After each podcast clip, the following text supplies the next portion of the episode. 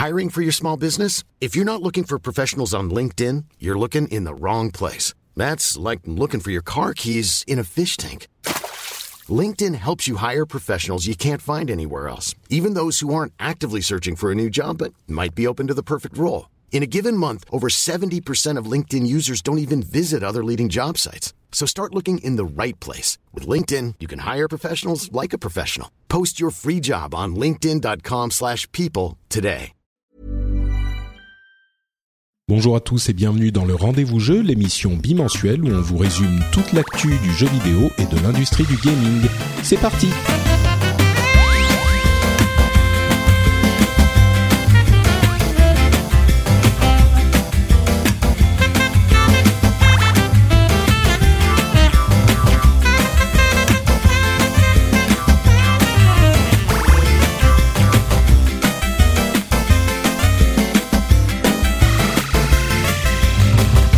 Bonjour à tous et bienvenue sur le Rendez-vous Jeu, l'émission où on vous résume toute l'actu du jeu vidéo euh, de manière simple et compréhensible et en essayant de comprendre un petit peu ce qui se cache derrière les grandes annonces de l'industrie. Je suis Patrick Béja et je suis accompagné aujourd'hui de l'une de mes personnes préférées du monde des podcasts tout entier, à savoir euh, Cédric Bonnet. Tu vois, j'ai fait des rimes en et. Bon, c'est pas forcément les rimes les plus compliquées euh, de la langue française, mais Wallonné. Donc oui, euh, c'est moi. bah bienvenue. Je suis content de te retrouver dans l'émission. Ouais. Euh, tu es euh, un, un geek euh, avéré, donc je pense Mm. qu'on va pouvoir parler de tous ces sujets passionnants que nous avons aujourd'hui, dont Nintendo et quelques petites informations sur la Nintendo NX, ainsi que euh, des infos sur de les FPS de fin d'année qui ont été annoncés quasiment en même temps. Hein. On, c'est- c'est- ils se sont dit on va profiter de l'effet euh, d'appel d'air. Euh, donc euh, voilà, ça va, ça va. On a des détails sur le prochain Call of Duty, sur le prochain Battlefield euh, et sur d'autres petits trucs en plus. Et puis en plus, euh, la carte Nvidia, Uncharted 4, Persona 5, etc., etc. Trucs. C'est quoi, pardon? Il se passe des trucs. mais oui, des trucs de fou. Et notamment donc euh, Nintendo qui pendant son appel euh, pour investisseurs du euh, trimestre de du premier trimestre de l'année, de la fin du premier trimestre, a parlé un petit peu de la Nintendo NX console que nous attendons tous avec impatience, qui va Ah, venir évidemment. euh, remplacer la Nintendo Wii U. Est-ce que tu en as une de Wii U, toi? Eh bien non. Alors j'ai eu une Wii euh, que j'ai gardée un Comme mois, je pense, et comme tout le monde. Et puis euh, et puis euh, je m'en suis débarrassé parce qu'elle prenait la poussière et je trouvais que c'était un investissement qui vieillirait pas bien avec le temps. Euh, voilà. Et donc du coup non, je n'ai pas acheté la Wii U parce que justement je voulais éviter à nouveau l'écueil euh, de la Wii, c'est-à-dire euh, on achète. euh, alors déjà il y a pas, enfin quand je dis pas beaucoup de jeux, c'est pas beaucoup de jeux qui m'intéressent.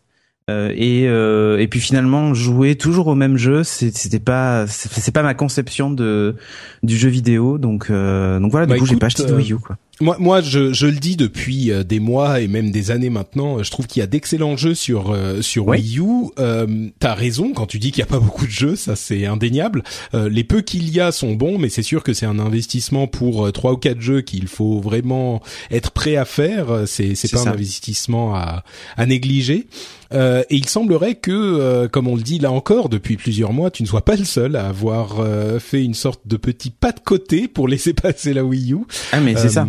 Puisque euh, donc bref, je je je j'arrête de de reculer l'information importante. La Nintendo NX, la prochaine console de Nintendo, sortira en mars 2017. Euh, Voilà. Alors c'est euh, beaucoup de gens prédisaient, enfin beaucoup de gens. euh, je vais me, me- je vais mouiller moi-même. Euh, J'avais Ouais. dit pendant longtemps que j'imaginais qu'elle sortirait euh, à la fin de cette année, de 2016. Et euh, je me souviens, j'ai revu mes prédictions euh, au plus tard à la fin du trimestre, enfin de l'année fiscale 2016, c'est-à-dire mars 2017. Euh, donc je pense que je suis à peu près dans le dans le euh, dans le, le le ballpark, on dit en anglais. Euh, dans la à la louche, c'était à peu près ça.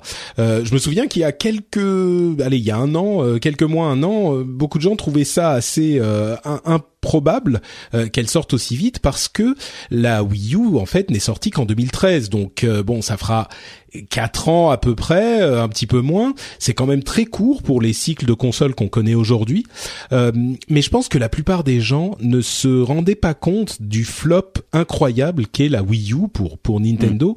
Mm. la meilleure illustration, je crois que j'en avais déjà parlé, mais la meilleure illustration, c'est que la, la GameCube, enfin la Wii U s'est vendue à 12 euh, millions d'exemplaires à peu près, 12 ou 13 millions jusqu'à maintenant, et la GameCube, ses, ses chiffres de vente, c'était plus de 20 millions.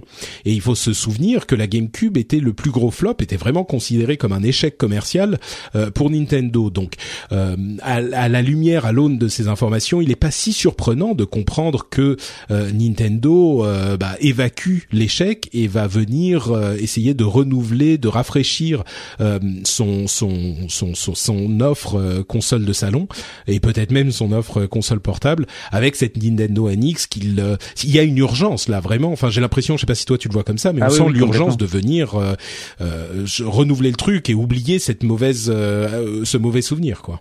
Bon, on le voit déjà avec un changement de stratégie. Bon, même si aujourd'hui les jeux mobiles sont pas non plus exceptionnels, hein.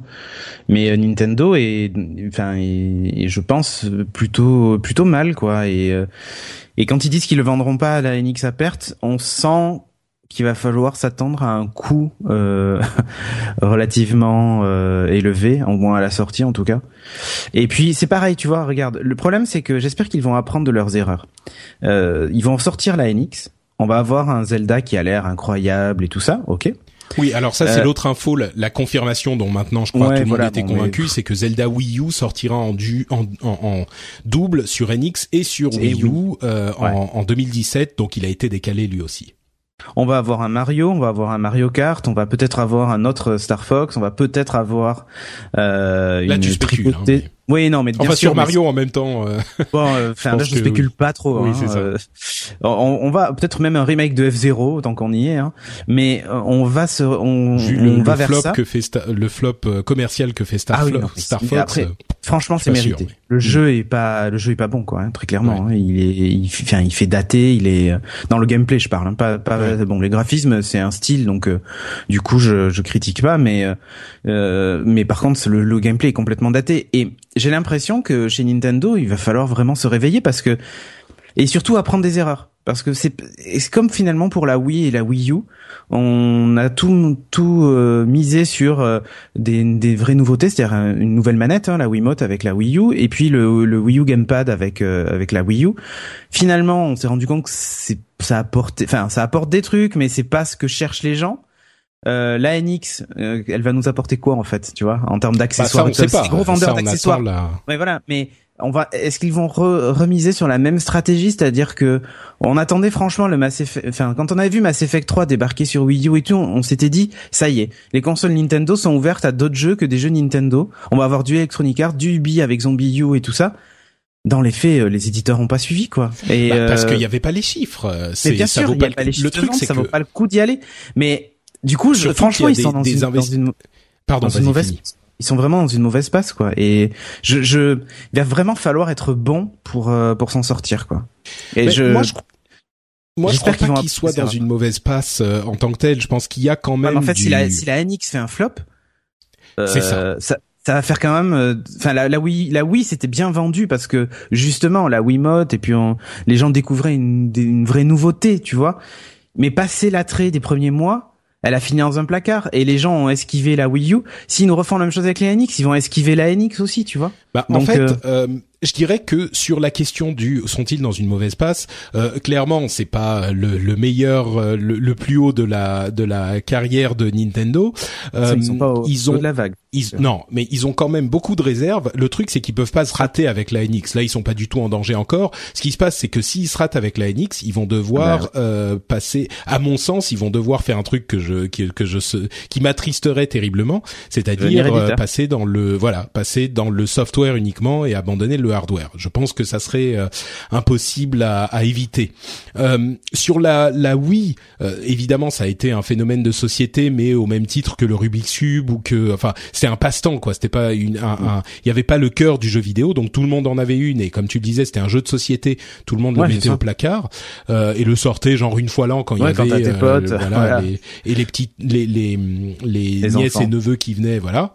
Euh, le sur la donc ça a pas tenu sur la sur la vraiment sur la longueur là oui on va dire pour les gamers qui était leur cœur de mm. de, de, cible même si les quand tu dis elle a bien marché elle a plus que bien marché c'était euh, ah oui oui c'est la bah. console la plus vendue de l'histoire ah ben c'est pas compliqué hein, euh, quand ils ont réussi à la hacker et que tu mettais un disque dur derrière avec tous les jeux que tu voulais autant te dire que là ils en ont vendu des cartons. Hein. Peut-être, ouais.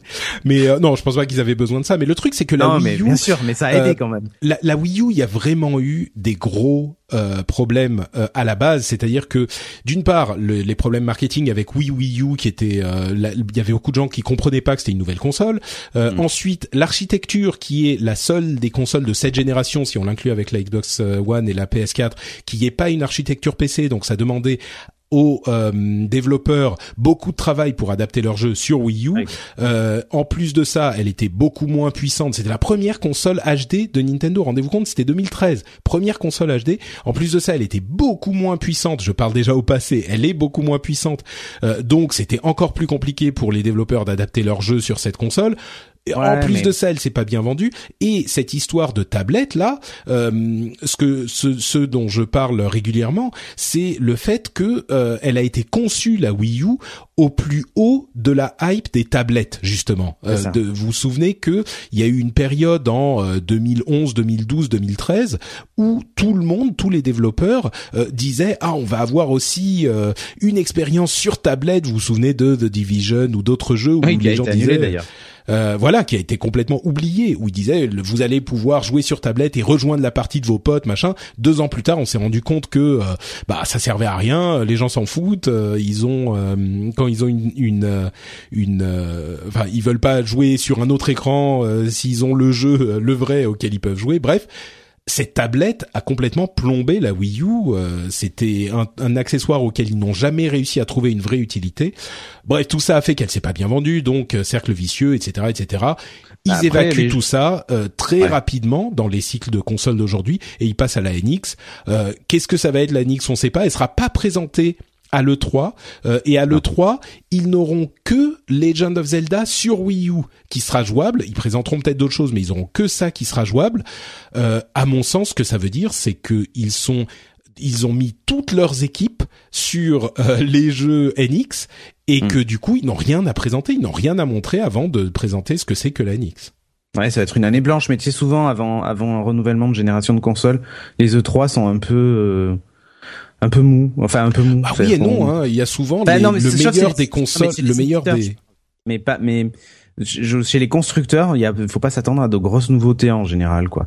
C'est plutôt des éditeurs tiers ou. Euh, Moi, je pense toujours à The Last of Us qui a été un, couronnement incroyable sur euh, sur PS3.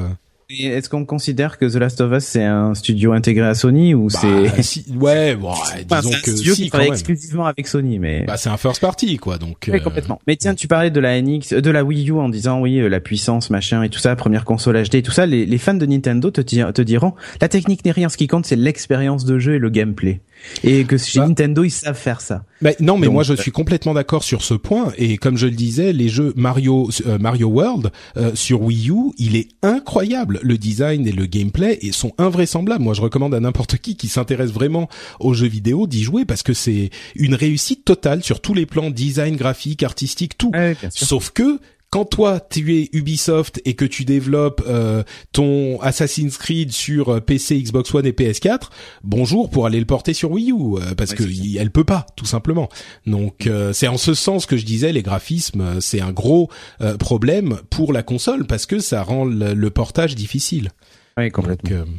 Moi, moi, je vois bien, par contre, je vois bien venir la NX qui puisse utiliser la mablette de la Wii U et les jeux de la Wii U pour ceux qui, euh, tu vois, pour te dire, euh, bah, j'ai pas tout jeté par la fenêtre non plus. Euh, je peux mettre mon disque dedans et, et je peux quand même, c'est compatible. Et vu la puissance de la machine, ça sera pas trop compliqué. Mm. Euh, par contre, je pense que là, ils auront une architecture PC. Euh, ça, ils vont pas faire la même connerie deux fois. Et ils auront une puissance. Tu, tu disais, euh, ils la vendront pas à perte. Je pense que ça sera possible parce qu'ils pourront faire une machine qui a la puissance de la PS3, euh, de la PS4 ou la, la Xbox One euh, aujourd'hui à un tarif quand même relativement acceptable. bon, en même temps, il y a des des mises à jour de ces consoles qui sont en train d'arriver, mais oui. Bah, quand tu vois les nouveaux chipsets graphiques pour PC qui débarquent, euh, tu te dis que euh, il y a peut-être une carte à jouer quoi. Enfin là c'est peut-être trop tard maintenant mais euh, mais il y a bah. une vraie carte à jouer en tout cas. Je crois que je crois que Nintendo qui sort une console qui a la puissance d'une PS4 au moment où la PS4 Neo arrive, ok, ça passe. Avec la Wii U, c'était beaucoup trop faible. Ils sont arrivés avec une avec une console qui avait même pas la puissance d'une PS3 ou d'une Xbox 360 bah, aussi quand même à peu près. La Wii, si si, elle avait une génération de retard quoi. Voilà, au moment où la, PS4 sortait quoi. Donc euh, mm. bon, compliqué. Très compliqué. Euh, il, euh, donc voilà, bref, c'était les, les, annonces. En fait, c'est plein d'annonces qui n'en sont pas vraiment, mais on sait pas trop ce qui mm. va se passer. Mais en tout cas, il y aura pas la NX à le 3. Ça, c'est sûr, mais euh, moi par contre, je pense qu'à moins qu'il ne se plante complètement, j'achèterai la NX dès sa sortie. C'est j'ai toujours une une dévotion à Nintendo qui se dément pas quoi. Ah, ben moi je moi je n'y arrive depuis la Wii, je n'y arrive plus quoi. Très sincèrement, je Ouais, bon. J'ai complètement lâché l'affaire. Mais on verra. Hein. Enfin, c'est-à-dire que je peux être, je peux, enfin, je peux trouver le, le truc génial et, euh, et me jeter dessus. Il hein, y a aucun problème. Ouais, on verra s'ils ont un concept bizarre ou pas. enfin, mon, mon fils sera en âge de de jouer à la console et euh, du coup, euh, peut-être que ça vaudra le coup justement. Alors peut-être que pour te faire patienter, tu vas te précipiter sur Fire Emblem et Animal Crossing, qui seront les prochains jeux euh, mobiles de Nintendo. Euh, ils vont, ils devraient arriver à l'automne, si je ne m'abuse. Euh, bon, ça peut se comprendre. C'est des jeux qui semblent assez adaptés à l'interface smartphone. Mm. à la fois Fire Emblem, qui est un jeu de, de stratégie en tour par tour, et Animal Crossing, qui est Animal Crossing, quoi. voilà. Euh, bon, pourquoi pas ah, J'attends. Ouais, non, mais ouais, je, moi, j'ai, j'ai rien contre, tu vois. Et je trouve qu'en plus Animal Crossing, c'est assez rigolo. Euh, donc, euh, même si tu vois, je suis pas un grand fan, mais tu vois, typiquement pour pour mes enfants, ça peut ça peut être assez cool. j'ai, j'ai hâte de voir ce que ça va donner quand même sur sur le mobile et sur tablette, parce que j'ai, je crois bizarrement je trouve que le jeu mobile type Animal Crossing, Fire Emblem et tout, alors évidemment sur smartphone ça passe, hein, mais bizarrement, tu vois, sur un iPad mini ou sur une tablette euh, de taille raisonnable, je parle pas évidemment d'un iPad Pro 13 pouces, euh, je pense que ça prend son sens, tu vois, dans le salon de jouer à mm. ce type de ce type de jeu. Mais bon, voilà. Tu t'as joué à Mitomo? Euh, oui, euh, enfin jouer est un bien grand mot. ouais, je, ça m'a gonflé au bout d'une demi-heure quand j'avais perdu 35% de batterie. J'ai dit mais c'est quoi ce truc? Et j'ai tout balancé par la fenêtre. Un peu pareil. Je crois que tout le monde l'a downloadé. Ils sont à 10 millions de downloads, je crois. Mais, euh, personne n'a continué à y jouer. c'est ça. Euh, bon bah voilà pour le c'est le c'est le Ingress like Pokémon. Alors je suis pas du tout Pokémon. Ah oui, Pokémon Go oui. Mais euh, j'étais beaucoup Ingress et euh, voilà. Alors déjà les gens râlent parce qu'ils disent oui mais c'est plus de l'Ingress que du Pokémon. Mais j'ai envie d'essayer. Euh, voilà. Donc euh, Ouais, ça c'est c'est encore un truc à part mais effectivement. Ouais ouais ouais. Euh, bon, passons aux annonces des FPS. Vous savez que quand on est un vrai kikou, euh, ce qu'on attend dans l'année, il y a deux jeux auxquels on joue dans l'année, c'est euh, FIFA et, Call of Duty, voilà. Ah oui, Battlefield un peu aussi, non? et bon, Battlefield, euh, c'est vrai. Non, non, je suis d'accord. Un, peu, un peu moins. Et puis, ça marche généralement beaucoup moins bien. Call of, euh, comme on dit dans les milieux. Call of, voilà, Call of. Euh, et, justement, donc, euh, c'est une série qui quand même commence à dater et, et, qui s'épuise. On a l'impression un petit peu plus chaque année, mais qui continue à se vendre énormément. et pour le prochain épisode qui sortira cette année, ils ont annoncé une direction en fait qui continue dans la même direction qu'ils avaient prise avec un petit peu de futurisme, euh, mais qui va encore plus loin et qui va euh, un petit peu si loin que ça a un peu surpris certains euh, certains fans. en fait, le prochain s'appelle Call of Duty Infinite Warfare. Il sera disponible le 4 novembre et j'étais préparé un jeu de mots dont tu vas me dire des nouvelles pour ah, cet épisode. pour le titre de l'épisode, c'est sûr, je vais l'appeler comme ça. donc Call of Duty Infinite Warfare, ça donne l'occasion de, de, de prendre ce titre vers l'infini et qu'au-delà. Et, code. Oh, alors là, je valide. Alors là, c'est le meilleur que tu aies jamais fait. Là, il faudrait vraiment qu'il y ait de la musique derrière, qui fasse pa, pa, ta, ta, et qu'il y ait des confettis qui sautent dans tous les sens. Merci, merci. Entre ça et toucher couler de, euh, de du rendez-vous ah tech euh, de, de la semaine dernière avec Jérôme. Ah, non, mais celui-là, non, mais celui-là, il est top. Ah, merci, merci. Au-delà, là, là, là, je, là, je reconnais, je m'incline. Bravo. Là, je bon. pense que tu as gagné ton trophée Jérôme Kainborg. Ah, merci, merci. Oh, ça me fait tellement plaisir. J'avais peur de me faire... Euh... Achievement unlocked. Super. euh, mais donc, j'imagine que la plupart des gens ont vu cette euh, bande-annonce avec euh, donc un une guerre toujours très réaliste, mais euh, réaliste dans un sens euh, fantaisiste, puisque ça va euh, tellement dans le futur qu'on a des, à un moment, bon, une guerre, comment dire, futuriste sur Terre, mais que même par moment ça s'envole dans l'espace et on a des scènes où il y a un pilote de vaisseau spatial ou une scène où un, un, pilote est, est, près de décombres d'une d'une d'une station spatiale, il semble, en train de flotter dans l'espace. D'ailleurs, deux passages qui, à mon sens, se prêterait bien de la VR. Je me demande euh, si s'il y aurait pas des passages en réalité virtuelle. Euh, ah, donc voilà, qu'est-ce que qu'est-ce que t'en as pensé toi euh, bon, bah, Je sais pas si je suis pas un fan de Call of Duty, mais... hein, mais euh, mais bon, ça après ça peut peut-être apporter un gameplay euh, différent. Mais le, le truc, si tu te dis les mecs, c'est bon l'année prochaine, qu'est-ce qu'on fait? Et après l'espace, ils vont faire quoi en fait? C'est je je sais pas c'est bah, c'est c'est ça qui est hyper compliqué avec cette série c'est que et, et quand t'as des séries qui ont énormément de succès comme ça les gens veulent la même chose mais en même temps ils veulent être un petit peu surpris et, et un petit peu de renouvellement. Donc euh, c'est bah, très des difficile maps sur Mars ou sur la Lune en gravité euh, amoindrie tu vois euh, qui va faire comme dans Borderlands euh, euh pre-sequel tu sais avec la gravité ouais ouais sur la Lune là. Ouais, mais, euh, je sais pas, franchement. C'est, c'est, ouais, je sais pas non plus vraiment quoi en penser. Moi, ce qui m'a, ce qui m'a. Moi, j'ai hâte de le prochain, clairement. Toi, t'es déjà sur le prochain. Alors, ouais, non, celui-ci, ok, c'est bon, on a vu l'espace. Maintenant, qu'est-ce qu'ils vont inventer Bah, il va y avoir un prochain Black Ops qui lui, effectivement, était futuriste l'année dernière, donc euh, je sais pas. Mais moi, il y a un, truc qui m'a parlé. Euh, c'est les références à Call of Duty Modern Warfare, qui est euh, le, qui était la version de 2009, avant la, la fameuse scission euh, avec les fondateurs de Infinity Ward, qui sont allés chez Respawn, qui pour faire et chez EA pour faire Titanfall, mais euh, cet épisode de euh, de Call of Duty, il était vraiment, on, là j'ai pas peur du mot, révolutionnaire parce que jusqu'à jusqu'à ce moment, il y avait une prédominance des euh, FPS de guerre de la deuxième guerre mondiale et Infinity Ward qui avait presque inventé le genre à l'époque de Medal of Honor chez EA toujours on, en fait ils l'ont euh, continué avec la série Call of Duty chez qui euh, qu'ils ont créé chez Activision.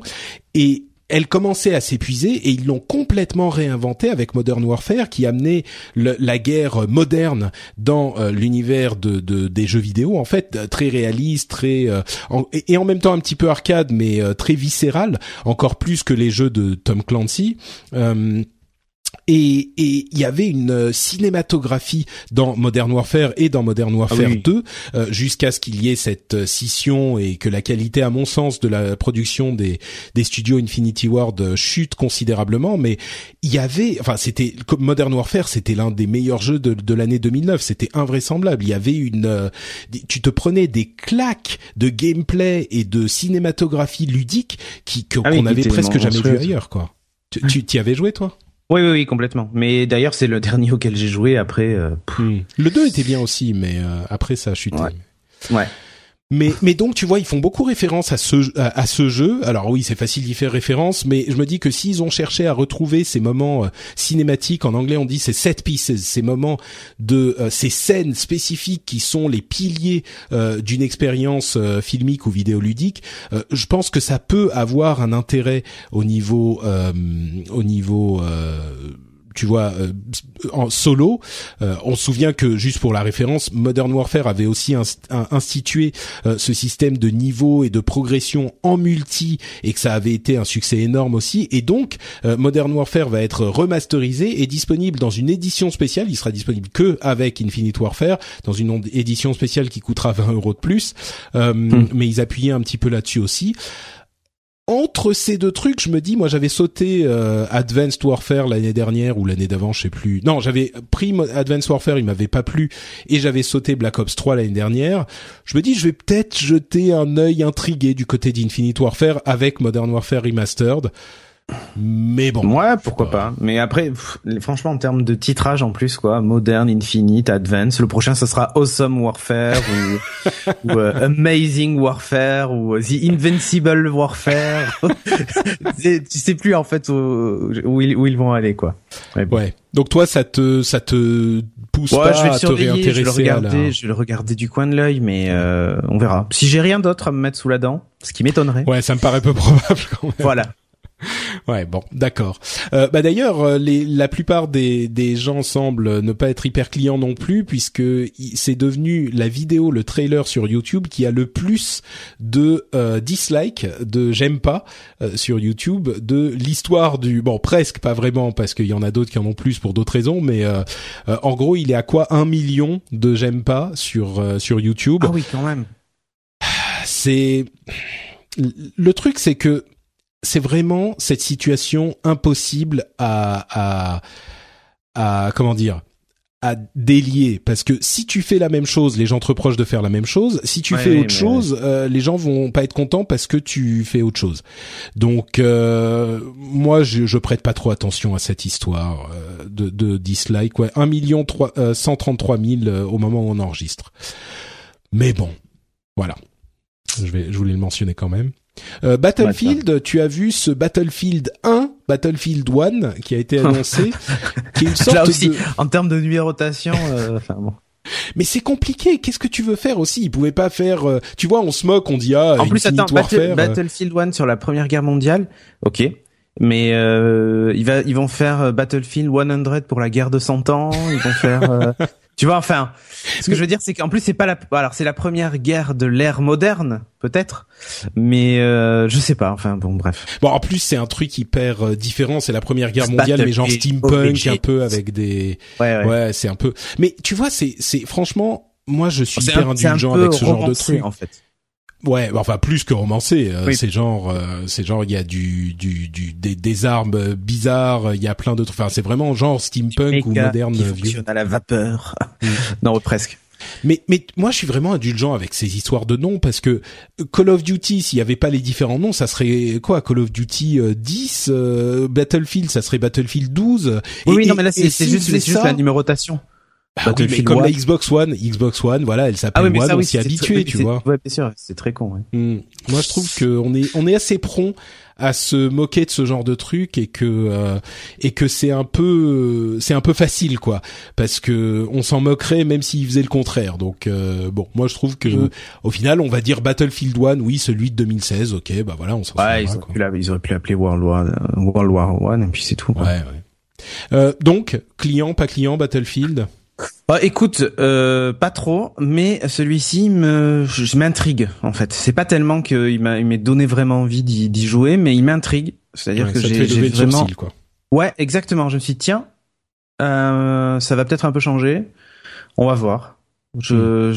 j'attends maintenant de d'en, savoir un peu plus. Mais ça, on va dire que ça, ça a aiguisé ma curiosité, quoi ils ont euh, ouais c'est c'est un peu Battlefield est beaucoup moins populaire que euh, Call of Duty évidemment. C'est un public qui est un petit peu plus euh, consacré, comment dire, pas consacré, mais euh, qui apprécie plus particulièrement Battlefield, qui va pour des raisons spécifiques de mhm. jeu en équipe en, en, en grande ampleur avec euh, des grandes maps, euh, des, un petit peu plus de stratégie que dans Call que dans Call of ou, arrête de dire Call of. Hein. Ah bah, c'est Call of, c'est Call of. dans, dans Call of, bon, dans Call of Duty, tu fonces partout et tu tires sur tout ce qui bouge un petit peu bêtement. Ouais, c'est nerveux. ouais. Alors que Battlefield, t'as des véhicules, t'as des machins. Ouais. Bon, Hardline avait celui de l'année dernière, Battlefield Hardline n'a vraiment pas bien marché. Il y avait des gros problèmes ah, de serveurs. Très différent aussi. Hein. Hmm. Ouais, c'était plus policier que que guerre. À la limite, c'était le, le, mode solo qui était presque le plus intéressant entre guillemets. Ouais, ouais. il avait pas reçu énormément de, enfin de, de très bonnes reviews, mais.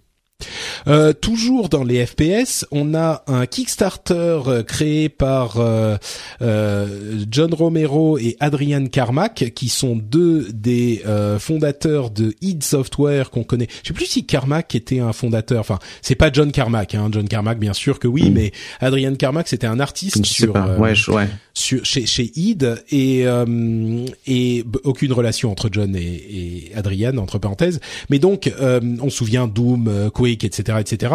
Et donc ils ont lancé une campagne Kickstarter pour un, un fast FPS, donc un FPS à l'ancienne, campagne solo rapide, machin. Euh, et ils avaient besoin de 700 000 dollars pour euh, montrer qu'il y avait un certain intérêt qui existait pour le jeu.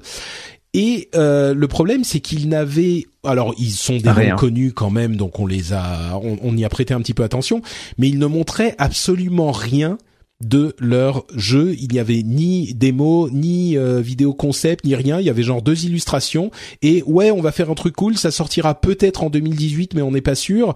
Euh, et voilà. Et du coup, euh, ils se sont un petit peu ramassés. Ils avaient 100 et quelques milliers de dollars après une semaine, ce qui voulait dire que bon, bah c'était même pas la peine. Ils allaient jamais atteindre les 700 000 avant la fin du Kickstarter. Donc ils ont arrêté les frais et ils ont dit OK, on vous a entendu. On reviendra avec une démo dans quelques mois et on lancera un Kickstarter à ce moment, mais là ils l'ont complètement arrêté.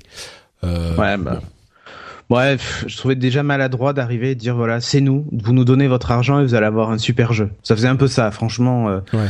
euh, enfin, en plus maintenant les je veux dire, avec Star Citizen, les gens commencent à se méfier des noms.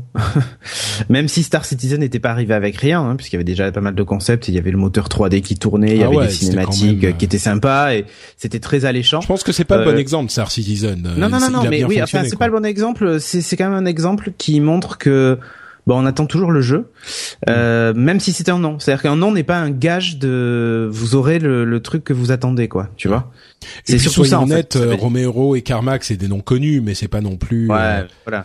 Ouais. Enfin, moi, le, ça m'embête. C'est-à-dire que, ok, ils ont eu, ils ont connu leur leur moment de gloire. Hein, ça, je, je le nie pas. Hein, j'ai été un, un grand joueur de Quake. Alors, j'ai pas trop aimé Doom, hein, mais j'ai beaucoup joué à ah, Quake. Quoi?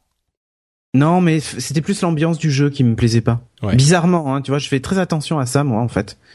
Euh, j'ai joué, hein, mais non, voilà, mais à l'époque, c'était tellement fou d'avoir des trucs en 3D comme ça. Mais bon, ouais. Moi, après, moi, j'étais plus Duke Nukem 3D, tu vois, qui me hmm. plaisait beaucoup plus. Euh, donc, c'était. Euh, ouais. voilà, c'est. Ouais, voilà. Mais... bon, écoute, c'est comme ça.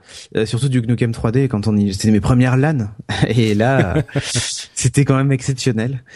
Et euh, et ouais, bon, tu vois et du coup même le Doom me passionne même pas en fait. J'ai même trouvé ça mou le Doom euh, le, la, version qui sort là. Mm. Ouais, le nouveau. Alors sur le trailer, OK. Mais j'ai trouvé que c'était c'était mou quoi pour du Doom. Bizarrement, tu vois, je m'attendais à un truc nerveux, mm. fallait être sous acide pour jouer quoi.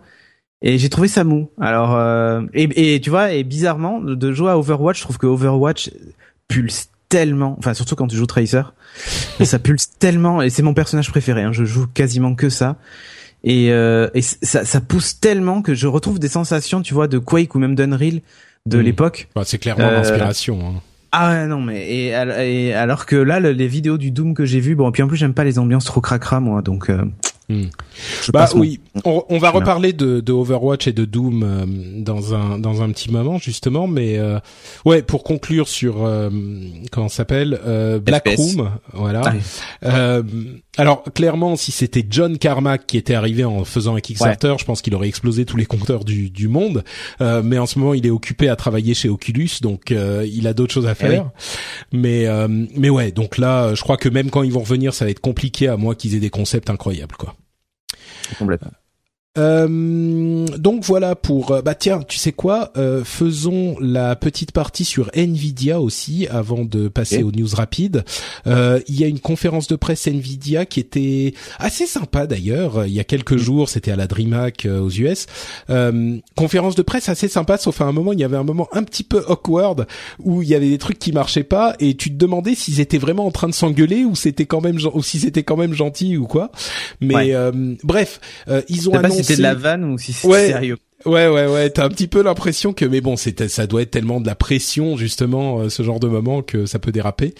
Mais euh, mais c'était quand même marrant dans l'ensemble. Tu sentais que c'était des gens authentiques. Euh, même si dans l'audience il y avait quand même il y avait euh, des gens qui criaient oh my god tellement tu vois quand quand ils montraient un graphique genre euh, telle carte graphique euh, est beaucoup plus puissante que l'ancienne et il y avait des Ah gens ouais, qui disaient oh style. my god mais non mais pas comme ça là c'était même, carrément même Apple, mais- ouais, c'est vrai que même, même chez Apple, ils crient pas ah comme ouais. ça. Non mais c'était là c'était c'était limite comique quoi. C'était enfin bon bref, peu importe. Euh, les deux cartes qu'ils ont annoncées sont la euh, GTX 1080 et la GTX euh, 1070.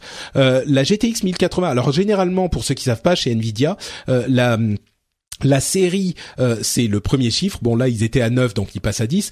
Et le modèle, c'est les deux chiffres suivants. Et le euh, X80, euh, c'est le gros modèle, le modèle, disons, haut de gamme, pas super méga incroyable, qui est le Titan quelque chose généralement, Ouais, mais Titan X, ouais. voilà, par exemple. Euh, mais là, donc, la, la- le haut de gamme, c'est 1080, c'est souvent très cher. Là, ça sera le cas. Elle sort euh, le 27 mai pour 600 dollars aux États-Unis. On Et c'est imagine pas que ça si sera un cher. peu plus cher.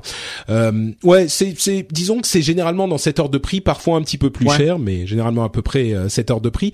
Et par contre, ce qui est très intéressant, c'est que euh, la 1070, donc qui est le modèle 70, qui est généralement le milieu de gamme que visent la plupart des gens parce que c'est un très bon rapport qualité-prix, ça offre énormément de puissance pour un, un tarif qui est quand même élevé. euh, les, ouais. les consoleux vont avoir une attaque cardiaque euh, parce parce que ça coûte le prix d'une console, console, voilà. Avec Mais, deux manettes euh, et un jeu. voilà, c'est ça. et Kinect. Et donc là, euh, cette version euh, série 70, donc euh, 1070, sera disponible pour 380 dollars toujours aux États-Unis. On aura les prix en Europe, je pense, très Ouais, bientôt. peut-être 450 euh, chez nous. Peut-être un peu moins euh, en 470. fonction des séries, ouais. Ouais. Euh, le, le 10 juin. Euh, donc presque en même temps et, et ça c'est pas généralement leur politique généralement ils sortent le haut de gamme en premier ils en vendent autant qu'ils peuvent et ensuite ils sortent le milieu de gamme Les quelques mois ouais. après quoi et, et à mon sens c'est une super euh, c'est une super stratégie parce qu'en plus avec la réalité virtuelle euh, il y a beaucoup de gens qui vont chercher à renouveler leur équipement quoi Ah oui, mais complètement. Et moi, je peux te dire que là, j'étais en train d'essayer d'acheter un PC gamer. Quand j'ai vu les annonces, parce qu'au début, j'étais parti sur me dire, bon, je vais prendre une 960 ou une 970 maximum, parce que c'est, en termes de tarifs, c'est pas, euh, enfin, c'était pas, voilà. Mais je, la 980, c'était juste pas possible, hein, en termes de prix. Euh, à- y a entre 550 et 600 euros quand même. Hein. Euh, et puis j'ai vu, je me suis dit, bon, je vais attendre les annonces d'Nvidia, mais je m'étais dit, comme comme tu dis, hein, ils vont annoncer un, un super haut de gamme qui va être hyper cher, et j'avais espoir que ça fasse baisser les autres, tu vois. Ouais, J'en étais ouais, à ouais. ce niveau. Quand j'ai vu la 1070 dispo le 10 juin pour ce prix-là, j'ai dit ok c'est bon, c'est ça que je veux et c'est ça que j'aurai. Donc euh, parce que même une 980 qui coûte allez 250 ou 300 euros de plus que la 1070 aujourd'hui je parle, hein, Ouais. ça baissera sans doute. Euh, elle est moins puissante et elle coûte plus cher, donc ça n'avait même au plus aucun sens en fait. Donc Bah, à euh, vrai dire, bon. euh, ces deux cartes-là, en fait, ils, ils font un, un saut de génération très clair. Euh, bon, ensuite, Ah, bien, bien. évidemment, il faudra attendre de voir les, les tests moins, indépendants, etc. Parce que là, on a que les chiffres qu'ils nous ont donnés pendant la présentation, mais je pense que euh, ils sont même rarement faux. Hein. ouais, même s'ils poussent un un petit peu, c'est pas non plus, voilà.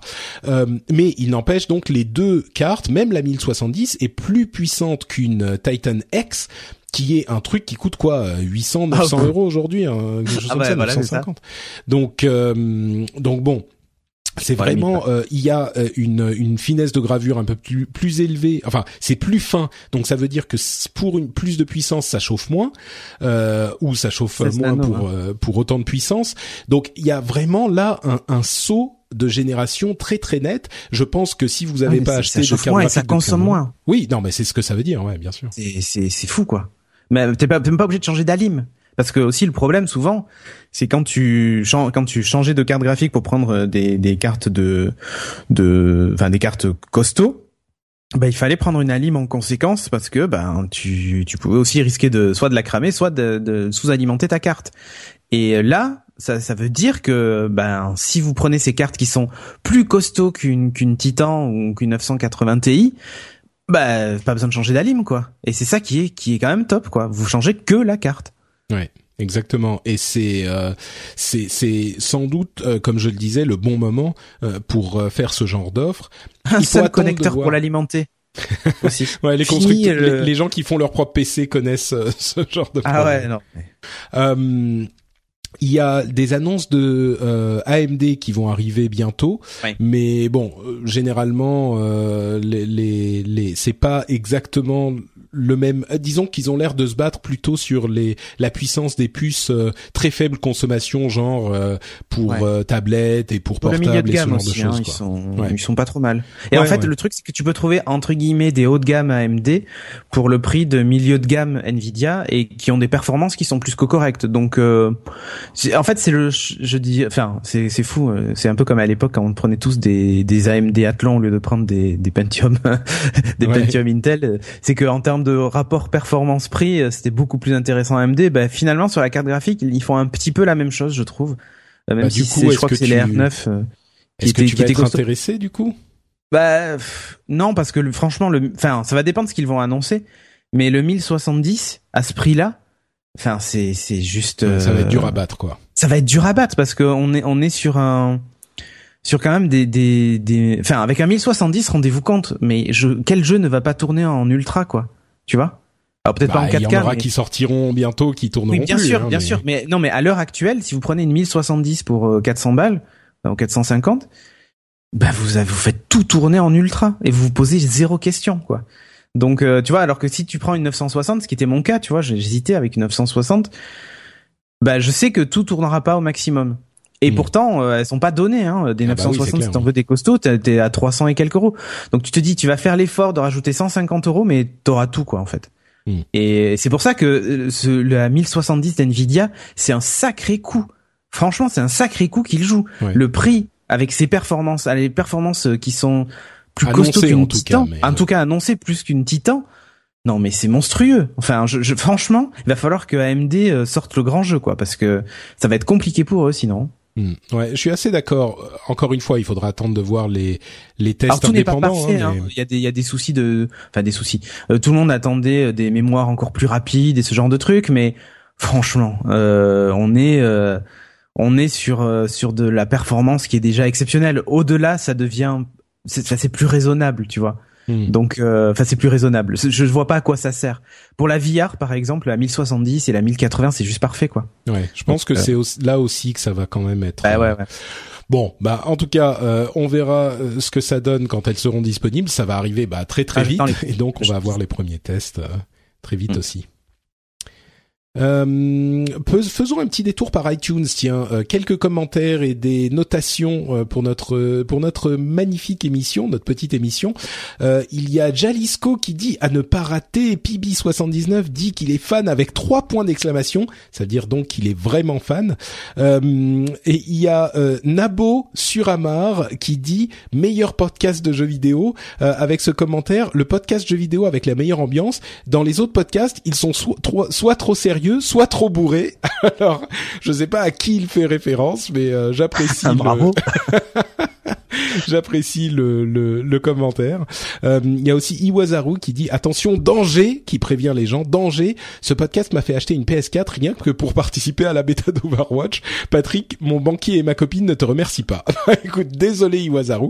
J'espère qu'au moins tu auras apprécié la bêta d'Overwatch parce que si en plus tu l'as pas aimé, euh, je pense Ah oui, que c'est quand même ah oui c'est c'est un beau ratage. Euh, mais bon, visiblement les gens avaient l'air. On va en reparler dans dans quelques temps. Donc euh, euh, merci à vous d'avoir laissé des commentaires. Euh, si vous aussi vous appréciez l'émission, vous pouvez aller sur iTunes ou euh, sur votre autre catalogue de podcasts favoris. Et si on peut y laisser des notes et des commentaires, vous pouvez le faire. Ça nous aidera à gagner en visibilité. Comme toujours, vous le savez.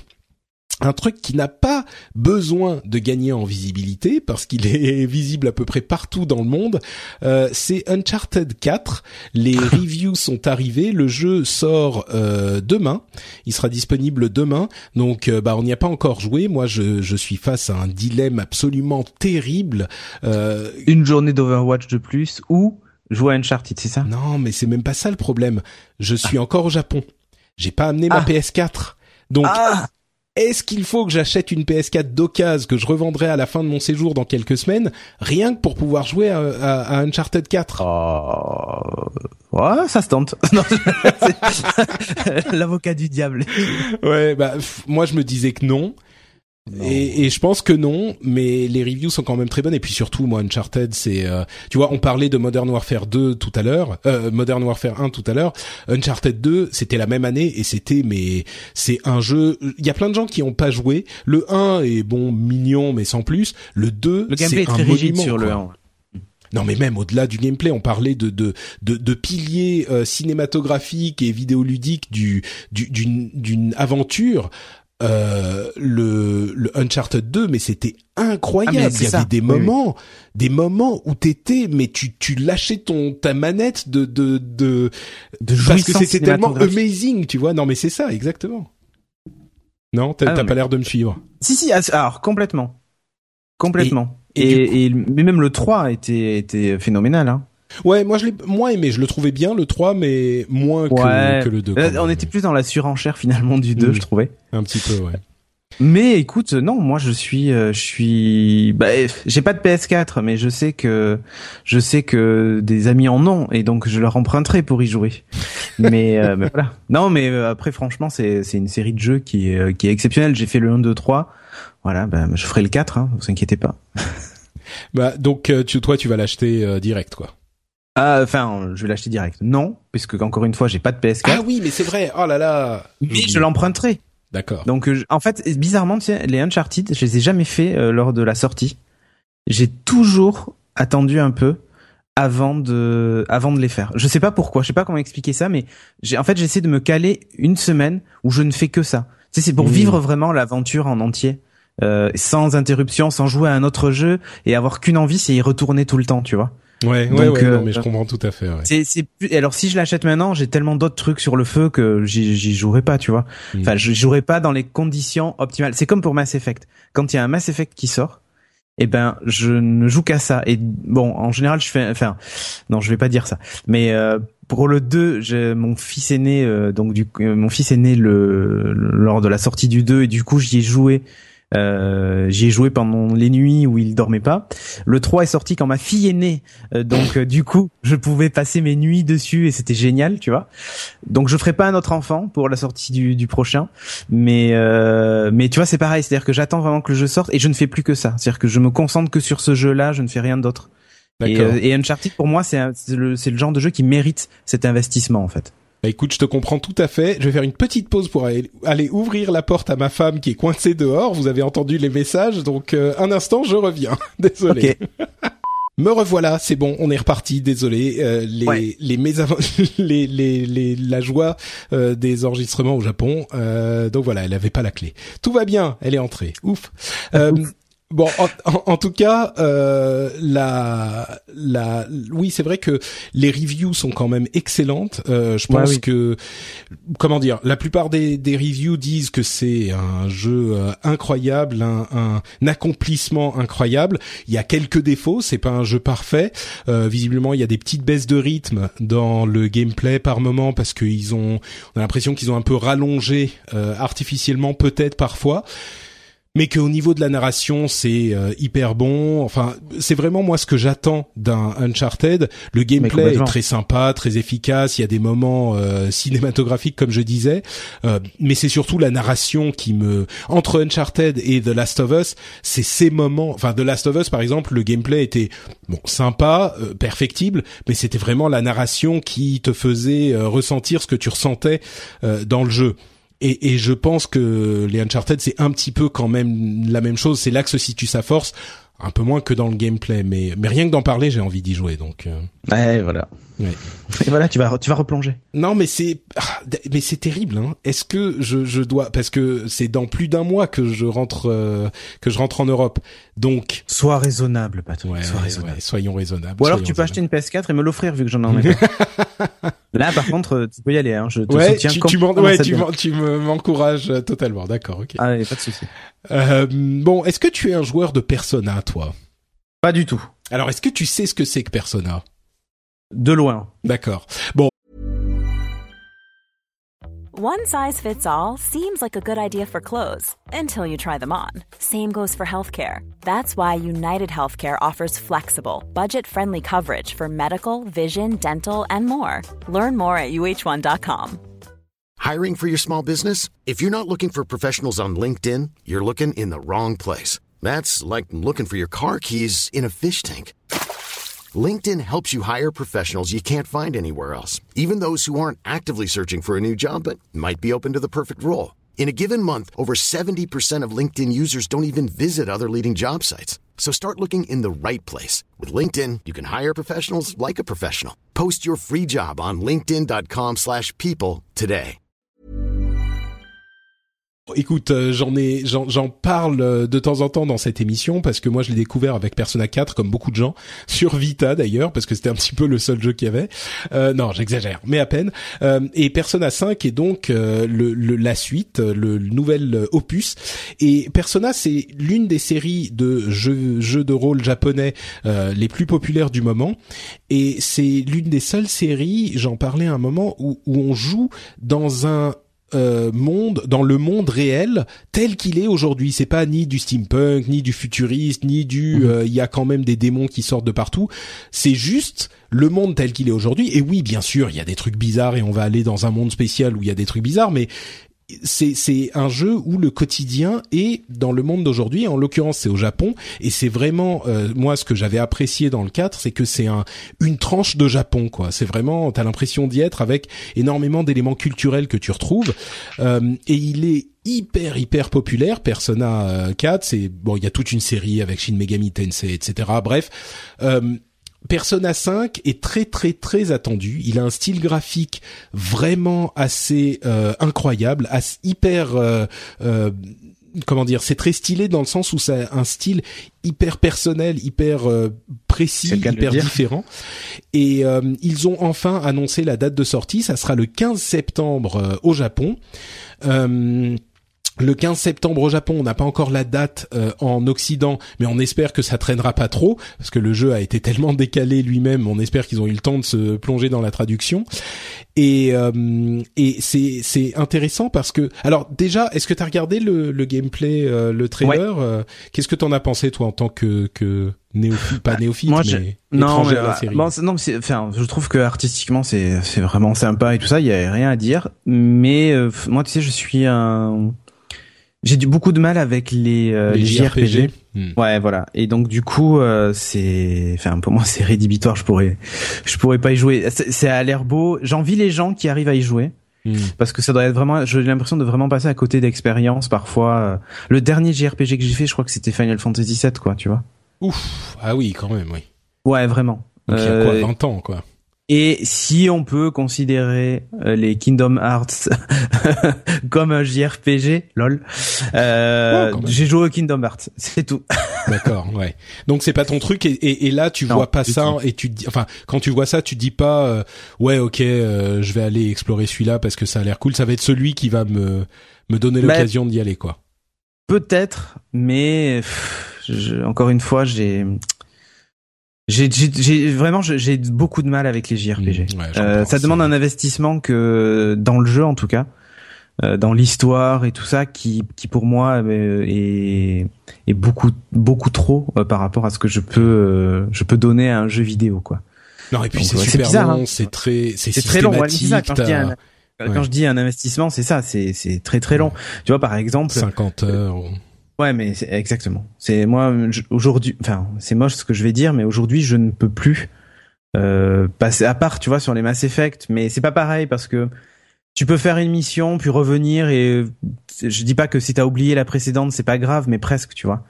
Donc, euh, Bah, je, je sais pas comment expliquer ça. Il y a, Non, un, mais il y a si, un je truc qui me qui me bloque en fait. Mais Bah, bon, les c'est- JRPG, il y a quand même une systématique très spécifique. Ouais. Tu as énormément je de combats. euh, farmer.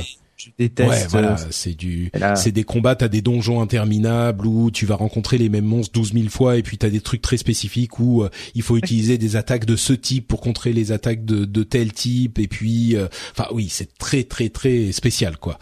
Mais euh, mais moi, à vrai dire, le gameplay, bon, c'est sympa parce que ça me rappelle des trucs, mais c'est surtout l'ambiance euh, et puis le, le la direction artistique. Oui, mais justement, je trouve ça qui- magnifique et Mm. et du coup, je me dis bon, pe- peut-être qu'un jour je le tenterai et je me dirai mais t'as été con euh, d'être passé à côté, tu vois. Mais euh, En fait, moi, ce non, que je me dis, je peux pas. Ce que je me dis sur et c'est ce que j'ai fait sur euh, sur euh, Persona 4, je l'ai pas fini, j'y ai quand même euh, mis je sais plus 20 30 heures, peut-être même plus. et je l'ai pas fini donc voilà mais mais mais moi Persona 5 je suis même pas sûr de le finir hein. c'est juste que même si tu y joues 10 heures, tu en retires quand même un, un certain plaisir. donc, tu vois, peut-être que je ferai ça. Bon, j'attendrai peut-être qu'il baisse de prix ou je sais pas, on verra. Mais euh, mais je pense que ça peut. T'es pas obligé pour moi de finir un jeu à 60 ou 80 heures voilà, on n'a plus, euh, plus, on est, on est plus étudiant à 20 ans euh, à pouvoir passer nos journées dessus. bon, peut-être que moi je peux passer mes journées dessus par moment si je m'organise bien maintenant, mais voilà, c'est plus ce genre de d'expérience qui me motive forcément mais ça veut pas dire que je dois m'en couper complètement. Donc, ah, complètement. Euh, donc je vais, je vais peut-être, enfin oui, Persona 5, c'est pas possible de, de ne pas au moins l'essayer. le faire. Hmm. Voilà. Maintenant, peut-être que je m'arrêterai au bout de 10 heures et je pense pas que je regarde, je vois pas ça comme une un échec, tu vois. C'est pas que je me dis euh, ah putain, j'y ai joué que 10 heures, il faut absolument que je le finisse, sinon c'est pas possible. Tu vois, c'est plus euh, ah castrant qu'autre chose, tu vois. Tu te dis, du coup, t'y vas pas quoi, mais moi en fait j'ai pas envie de me de m'infliger euh, mm. le fait de refaire 50 fois les mêmes trucs ouais, de, je comprends, de de enfin en fait c'est pour moi je prends pas de plaisir là-dedans. Même mm. comme tu dis il y a des jeux où j'y joue 10 heures et en fait euh, je me dis pas bon je l'ai pas fini c'est pas grave. Mais je si je prends du plaisir en y jouant j'ai aucun problème. Euh, c'est ce que tu dis. Mais là pour moi c'est je j'arrive pas à trouver de plaisir là-dedans tu vois Mmh, euh, c'est comme plutôt ça, ouais, je comprends. Ouais, je vais me faire des ennemis, mais tu vois, c'est, je fais pas partie de la génération Pokémon et et euh, et je n'y arrive pas quoi en fait. Mmh. Euh, euh, tu vois, quand je les vois chasser des shiny, je voilà. Non mais je comprends, tu sais moi je fais pas partie de la génération Pokémon non plus euh, et et j'y arrive pas non plus. 17 a été un tel traumatisme pour moi. Euh, mais il était bien. Alors j'étais jusqu'au bout. oui non mais ah, bien sûr. Ah si si si, mais j'étais jusqu'au bout. Mais ça a été, quand je dis ça a été un tel traumatisme, c'est que j'y ai passé, je sais pas, 100 heures dessus au moins. Euh, et que du coup, je, je, ça m'a dégoûté en fait, tu vois. C'est, c'est, euh, je sais pas comment expliquer ça. Ça, ça m'a, ça m'a vraiment dégoûté. Ça m'a, j'ai pris beaucoup de plaisir pourtant, hein, tu vois, j'en ressors une super expérience. Mais c'était l'overdose, quoi. Ça, ça a été l'overdose, ouais. Vraiment, ça a été l'overdose. Et euh, et ça, ça, ça a même, enfin, quand j'ai voulu réessayer d'y jouer ou même essayer d'autres JRPG, c'était une souffrance, mais vraiment. Tu vois, c'était les souvenirs de, de, ta petite enfance, euh, le truc freudien qui revient te hanter, quoi. Ouais, c'est ça, tu vois. Hmm. Et euh, il faudrait que je me fasse psychanalyser, je pense. mais euh, mais sincèrement, ça a été euh, ça a été une vraie souffrance, quoi. Et du coup, aujourd'hui, je ne peux plus. Alors, écoute, Persona, pourquoi pas Un jour, je j'essaierai en tout. Tu vois, je te promets, j'essaierai. Non, non, mais non, mais t'es pas. C'est pas le genre de truc où je dis il faut absolument essayer, tu vois.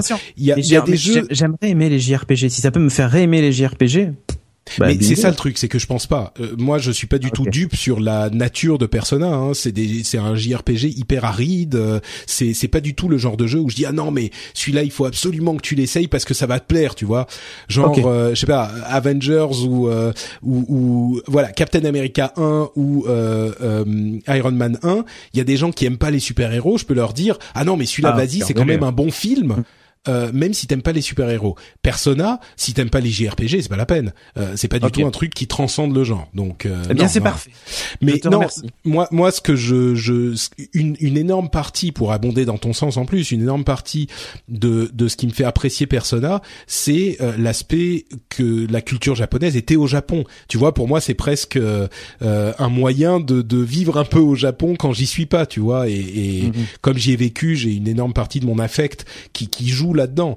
Donc euh, donc je suis complètement euh, objectif sur le fait que pour moi, euh, tu vois, j'ai, ça joue dans l'appréciation du jeu qui est par ailleurs aride et qui ne parlera pas aux gens qui n'ont pas cette cette accroche avec ce jeu-là. Donc mhm. Mais bon, il n'empêche, je suis sûr qu'il y a plein de gens qui seront intrigués par le jeu au moins, donc j'en parle depuis un moment. continuez à le surveiller du coin de l'œil, ça pourra peut-être vous intriguer vous aussi. Euh, parlons un peu d'e-sport. On a des news un petit peu en, en vrac. Euh, on avait pas mal parlé de ce projet euh, il y a quelques semaines, donc je vais pas non plus me replonger dans les détails. Mais euh, le Sénat a adopté les euh, amendements à la loi numérique qui officialisent la possibilité de faire des compétitions d'e-sport et qui officialise le statut de joueur professionnel. Donc en gros, la France est en train de reconnaître l'e-sport officiellement et en train de se donner les outils pour pouvoir faire vivre la, la, la communauté e-sportive dans le pays, euh, peut-être même avant d'autres d'autres pays ou certains pays qui sont moins euh, chez lesquels euh, l'e-sport est un petit peu plus dans le flou. Donc voilà, c'est la concrétisation de ce dont on avait parlé il y a quelque temps et, et c'est une c'est forcément très positif, je pense. Il y a des gens qui ont un regard un petit peu euh, pas acide, mais euh, euh, un petit peu qui, qui doute un petit peu de ce que de la nécessité de législation. moi, je ah, vois pas ça comme que pour ça, les compétitions, ne serait-ce que pour les compétitions, le fait qu'on doit les déclarer en loterie, machin et tout bah, ça. Encore aujourd'hui, oui, c'était le cas et c'était voilà, toléré, mais voilà, mais là ça et surtout ça a limité les cash price aussi. Hein. Mm. Donc, euh, donc du coup, bah là, là, on tombe plus sous la législation, enfin sous le, la loterie. Euh, et donc du coup, on est face à un vrai sport. Il va pouvoir y avoir, enfin, il va pouvoir y avoir des euh, des, des cash prize plus importants et plus de professionnalisation certainement. Euh, puisque justement, si plus d'argent dans ce milieu-là, ben plus de gens pourront en vivre, quoi. Donc après, c'est après, comme dans tout milieu sportif, hein, on sait très bien que tout le monde n'en profitera pas, mais mais voilà. En tout cas, c'est cool que ce soit reconnu parce qu'il y a des, enfin, jusqu'à présent, quand tu, je pense, hein, enfin, c'est pas mon cas, mais euh, quand des euh, des pro gamers euh, disaient euh, aller voir leur banquier en disant ben moi je suis je suis pro gamer, j'aimerais un crédit pour acheter une voiture, le banquier devait rigoler. Euh, là maintenant qu'il y a une vraie reconnaissance, non mais là ils sont, là si tu veux, ils vont être reconnus au même titre qu'un joueur de tennis. Enfin bon, un joueur de tennis, beaucoup d'argent, mais qu'un qu'un vrai, un, vrai pas tous professionnel. Hein. Non non complètement, mais un vrai, un vrai sportif professionnel dont c'est le métier en fait. C'est surtout mm. ça la différence. Ouais, pas tout juste à fait, tout à fait. Non, c'est vrai. Il y avait un besoin de législation. Je pense que c'était très clair. Il fallait reconnaître le truc. des fois, des fois on est ok hein, quand il y a trop de lois, on est les premiers à gueuler. Euh, sauf que quand il y a pas de loi et qu'on est dans le flou, des fois c'est pire. Donc euh, là, je trouve que c'est plutôt bien. Mm. Ouais. Et il y aura un, un visa pour euh, e-sportif, etc., etc. Ouais. Il y a, il y a aussi une association euh, e-sport qui est en train de se monter, euh, qui mm. inclut euh, bah, un bon nombre de d'acteurs de, de, l'e-sport. Euh, il y a des gens femmes, comme, hein, on peut le constater. Hein? Comment ça Il y a beaucoup de femmes. Hein. Je sais pas si tu as vu la photo de du bureau ah non, de l'association. Bah il y a une femme. Ah oui d'accord. C'est plus combien ils sont. Donc euh, voilà. Euh, non mais bon donc euh, les les sociétés qui prennent part à cette euh, association qui s'appelle Francisport, euh, c'est LDSC, l'ESL, il y a O-Gaming bien sûr, il y a le CEL, le SNJV, Webedia. Enfin il y a beaucoup de gros acteurs. Je suis content de voir O-Gaming notamment, qui est un, un qui croit depuis le début et qui euh, qui qui y va à fond et qui bah, avec des des des comment dire un parcours parfois un peu difficile hein, euh, de, de Ponfétude, euh, qui aujourd'hui il y a une vraie légitimisation. Donc voilà, c'est c'est que du positif dans ce dans ce domaine. Non, tant mieux. Euh, le développeur de Titanfall dont on parlait tout à l'heure, certains des développeurs de euh, Infinity Ward qui sont allés fonder Respawn, euh, eh bien ces gens-là sont en train de faire un jeu Star Wars, figurez-vous. Donc mm. euh, ils ont Titanfall 2 d'un côté 13, Star Wars. 13, hein. Euh, je crois pas. Ça, c'est peut-être. Non, non, non. Mais on, te rappelle-toi, le jeu a été complètement abandonné. Mais mais on, si tu veux, quand tu entends Titanfall, Respawn et Star Wars, tu t'attends à un truc peut-être avec une ambiance euh, un peu sympa, tu vois. C'est ça, ouais. Ouais, moi je me dis, euh, même si Titanfall a été un peu, euh, bon, il a pas vécu très longtemps. Moi, je, le, je trouvais qu'il y avait quand même beaucoup de bonnes idées de gameplay, de trucs très intéressants. Donc, est-ce que t'avais joué à Dishonored, toi? Oui. Et donc tu vas attendre le 2 avec impatience. Il arrive en novembre, ça a été confirmé. Le trailer qu'on avait vu, c'était à le 3 dernier, m'avait m'avait mis l'eau à la bouche, hein, où on voyait donc deux protagonistes, un homme et une femme. Et euh, et ouais, en fait, écoute, moi je l'attends vraiment. Ouais. Donc euh, c'est de quoi on parlait? On disait si on a le temps en novembre, machin. Ah oui, C'est ça. c'était euh, Mais c'était Call là, of Duty, je crois ouais, que. mais là, tu vois, je pense que Dishonored passera avant. Ouais. Euh, je pense aussi. Euh, King of Fighters. Alors, euh, visiblement, tu n'es pas un fan du Japon. Est-ce que tu jouais à King of Fighters à l'époque, dans les années 90 Euh, J'étais plus Street Fighter, moi, tu sais. Écoute, tu m'aurais dit Mortal Kombat, je t'aurais jeté en dehors du podcast immédiatement, même si ah là, non, moi, Street Fighter, euh, Ouais. j'ai joué à tous les Street Fighter jusqu'au 3, enfin même le EX Alpha, enfin Ah, tout- il était les... bien le X Alpha. Ah mais non mais j'étais jusque là, j'ai Ah, pas fait le X. 4. Tu vois, j'ai pas joué au 4. Bizarrement. Euh, mais ouais, moi je suis Street Fighter, euh, tout ce qui est euh, SNK, Neo Geo et tout ça, je suis passé à pas ton côté complètement. Bon, Euh, alors d'abord, je précise, oui, je sais que ça. Je sais que le X c'est la version 3D qui était fait par par Ouais, Arika, qui était qui était super bien en fait, Euh, même si c'était un faux une 3D mais en sur un plan 2D, il était vachement bien. Ouais. Il y avait des des challenges de combo incroyables et je le Alpha était cool aussi, mais euh, ça c'était à l'époque où j'étais au Japon justement où j'y vivais et c'était le Alpha 3 qui qui sortait si je ne m'abuse et j'y jouais énormément. Bref, euh, King of Fighters j'y jouais aussi, SNK j'y jouais je je jouais pas mal à leur jeu. Euh, on a évoqué plusieurs fois King of Fighters euh, 14. Euh, on a enfin une date de sortie, c'est en août. Euh, en août en- au Japon et aux États-Unis. J'imagine que ça sera le cas en, en Europe aussi. Euh, il est toujours aussi moche. Bon, moins que au trailer de lancement, mais il est quand même assez moche. C'est un peu des graphismes genre. euh, On va dire 20 P- fin PS2, euh, mais, ouais, mais à la limite ce genre de jeu, bon. Ouais, bah disons Ah, que c'est surtout le gameplay beau, quoi. mais voilà. Et, Oui, et voilà, le gameplay, euh, le gameplay de King of Fighters pour ceux qui connaissent, alors ça s'adresse vraiment à pas grand, enfin aux, aux nostalgiques de l'époque. Euh, j'en parlais dans mon émission, dans mon émission américaine, et quand j'en parle, euh, tous les, les les auditeurs me regardent avec des gros yeux, genre mais mais de quoi tu parles? Je sais qu'on a plus de fans de SNK en France, Ah oui, donc euh, voilà, si comme moi euh, vous êtes content que SNK Playsmo- Playmore maintenant revienne à son nom d'origine de SNK, euh, venez me donner un petit, euh, un- un- me, me dire un petit mot sur Twitter, ça me fera plaisir parce que moi je suis un grand fan. Et ce jeu, même s'il est pas bien, je sais que je vais l'acheter parce que je veux y jouer. Je, je risque de n'y jouer qu'une heure, mais ça sera une heure de bonheur intense, tu vois. Donc euh, voilà. Et donc toi, ça te parle pas? Non. À toi? Euh, c'est pas que ça me parle pas, c'est que je, ça m'intéresse pas. ah oui, donc ça. Moi, je suis Street Fighter, je suis pas. Oui, non, mais je comprends. D'ailleurs, euh, Street Fighter Forever. oui, si tu joues au 5 avec euh, tous ces problèmes et euh, il y a Guile qui est disponible depuis plein longtemps. Il y a toujours Et pas non de store et tout. PS4, et non PS4, Mais t'as un PC Non, t'as même pas de PC. Et non bientôt. Ouais. Et bon, donc tu pourras y jouer sur PC, ça va. voilà. L'honneur est sauf. Euh, YouTube est en train de euh, changer ses, la manière dont il gère le Content ID. Vous savez que sur YouTube, quand vous utilisez du contenu d'une vidéo qui existe déjà sur YouTube, le propriétaire de cette vi- vidéo d'origine peut venir vous bloquer votre vidéo ou s'attribuer les revenus publicitaires de votre vidéo, etc., etc. Le problème, c'est que euh, comme il y avait, c'était une euh, action immédiate qui était très difficile à discuter euh, pour le, la personne qui aura fait la nouvelle vidéo, qui utilise le contenu de cette première vidéo.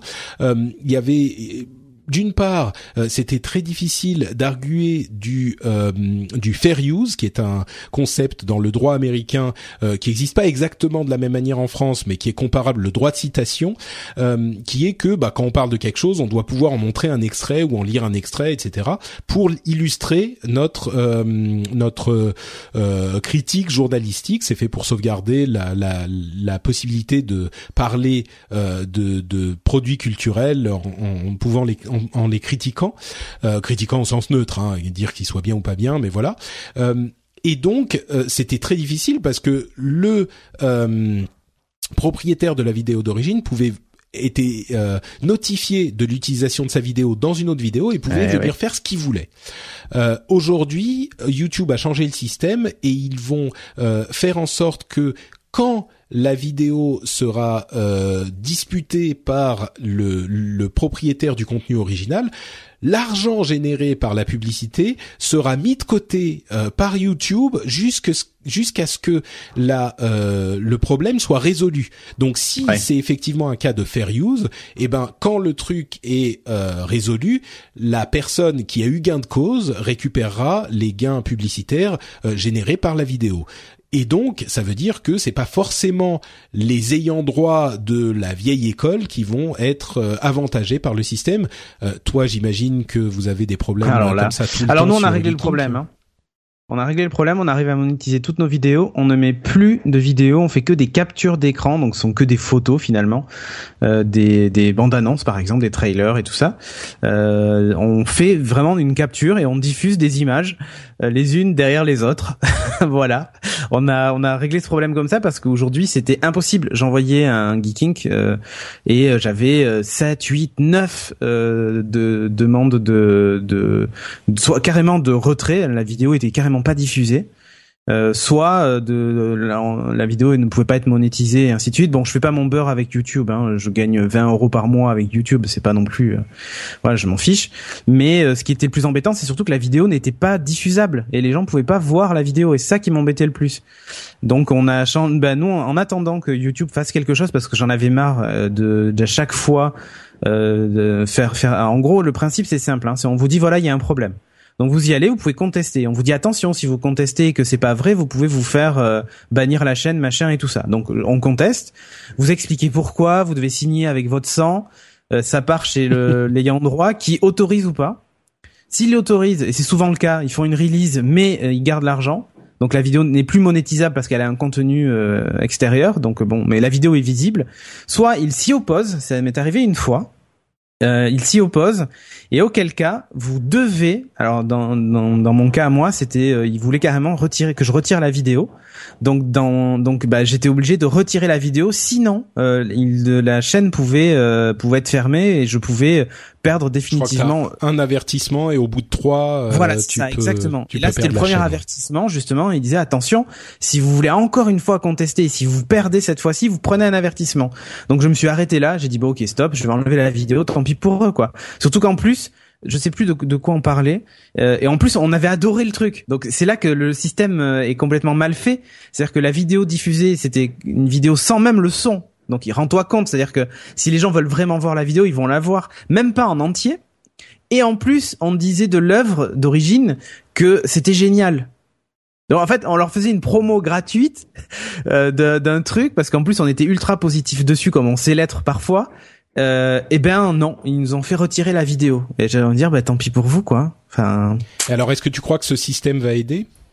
Ben euh, il va aider, je sais pas parce que euh, alors il va aider dans certains cas.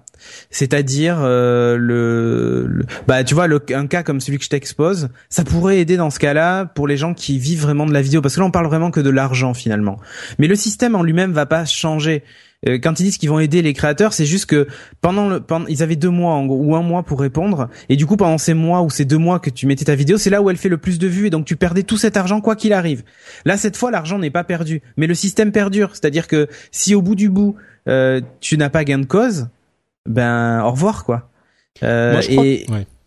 et je je sais pas si ça va vraiment changer le le, le truc parce que même si YouTube dit ouais non mais c'est un vrai cas de fair use, ils vont voir l'éditeur et si l'éditeur dit ouais ben moi je considère que c'est pas un cas de fair use. euh, Enfin, au début, tu négocies toi-même directement avec l'éditeur, puis ensuite il y a YouTube qui se met au milieu au bout de la seconde request. Et j'ai jamais eu gain de cause, jamais, jamais. Donc imagine dans un cas comme celui que je t'expose où on diffuse un morceau de vidéo sans son euh, du truc et en plus YouTube nous dit bah non vous êtes en tort alors Ouais. qu'on le dit mais c'est dans un cadre journalistique de critique de l'œuvre. En plus on en fait la promotion. Je me suis justifié mais 50 fois quoi.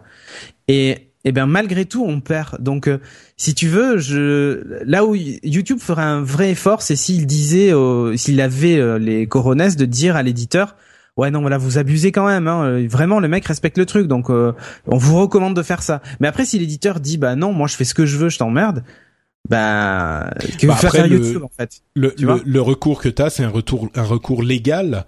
euh, Ouais, mais- et, mais et oui, effectivement, c'est pas à la portée de tout le monde. impossible. quoi. Donc, donc, si tu veux, si moi je, je serais pour que YouTube puisse dire à l'éditeur, ah ben non, désolé, nous on valide la vidéo parce que ben elle respecte vraiment les les, les CGU de, de YouTube et tout ça, donc euh, et le fair use, elle respecte la loi, donc on l'autorise. Mais ils ne font pas ça. Bah, moi, parce je crois que, que, si euh, en face as Activision ou un autre qui dit bah non, moi je veux vraiment que la vidéo soit retirée, sinon bah, le budget publicitaire pour l'année, bah, c'est terminé. ouais, bien sûr. Bah YouTube dit bon bah ok, alors on va bloquer la vidéo. Hmm. Tu vois, en Moi, fait, je crois qu'il y a, moi je crois que c'est le début, c'est peut-être. Ouais, c'est peut-être le début. C'est, en fait là, ce qu'ils font, c'est juste ménager la chèvre et le chou. C'est-à-dire qu'ils changent pas le système, mais par contre, euh, les les les, les créateurs de contenu avaient tendance à dire ouais, le Content ID commence vraiment à nous, casser les noix.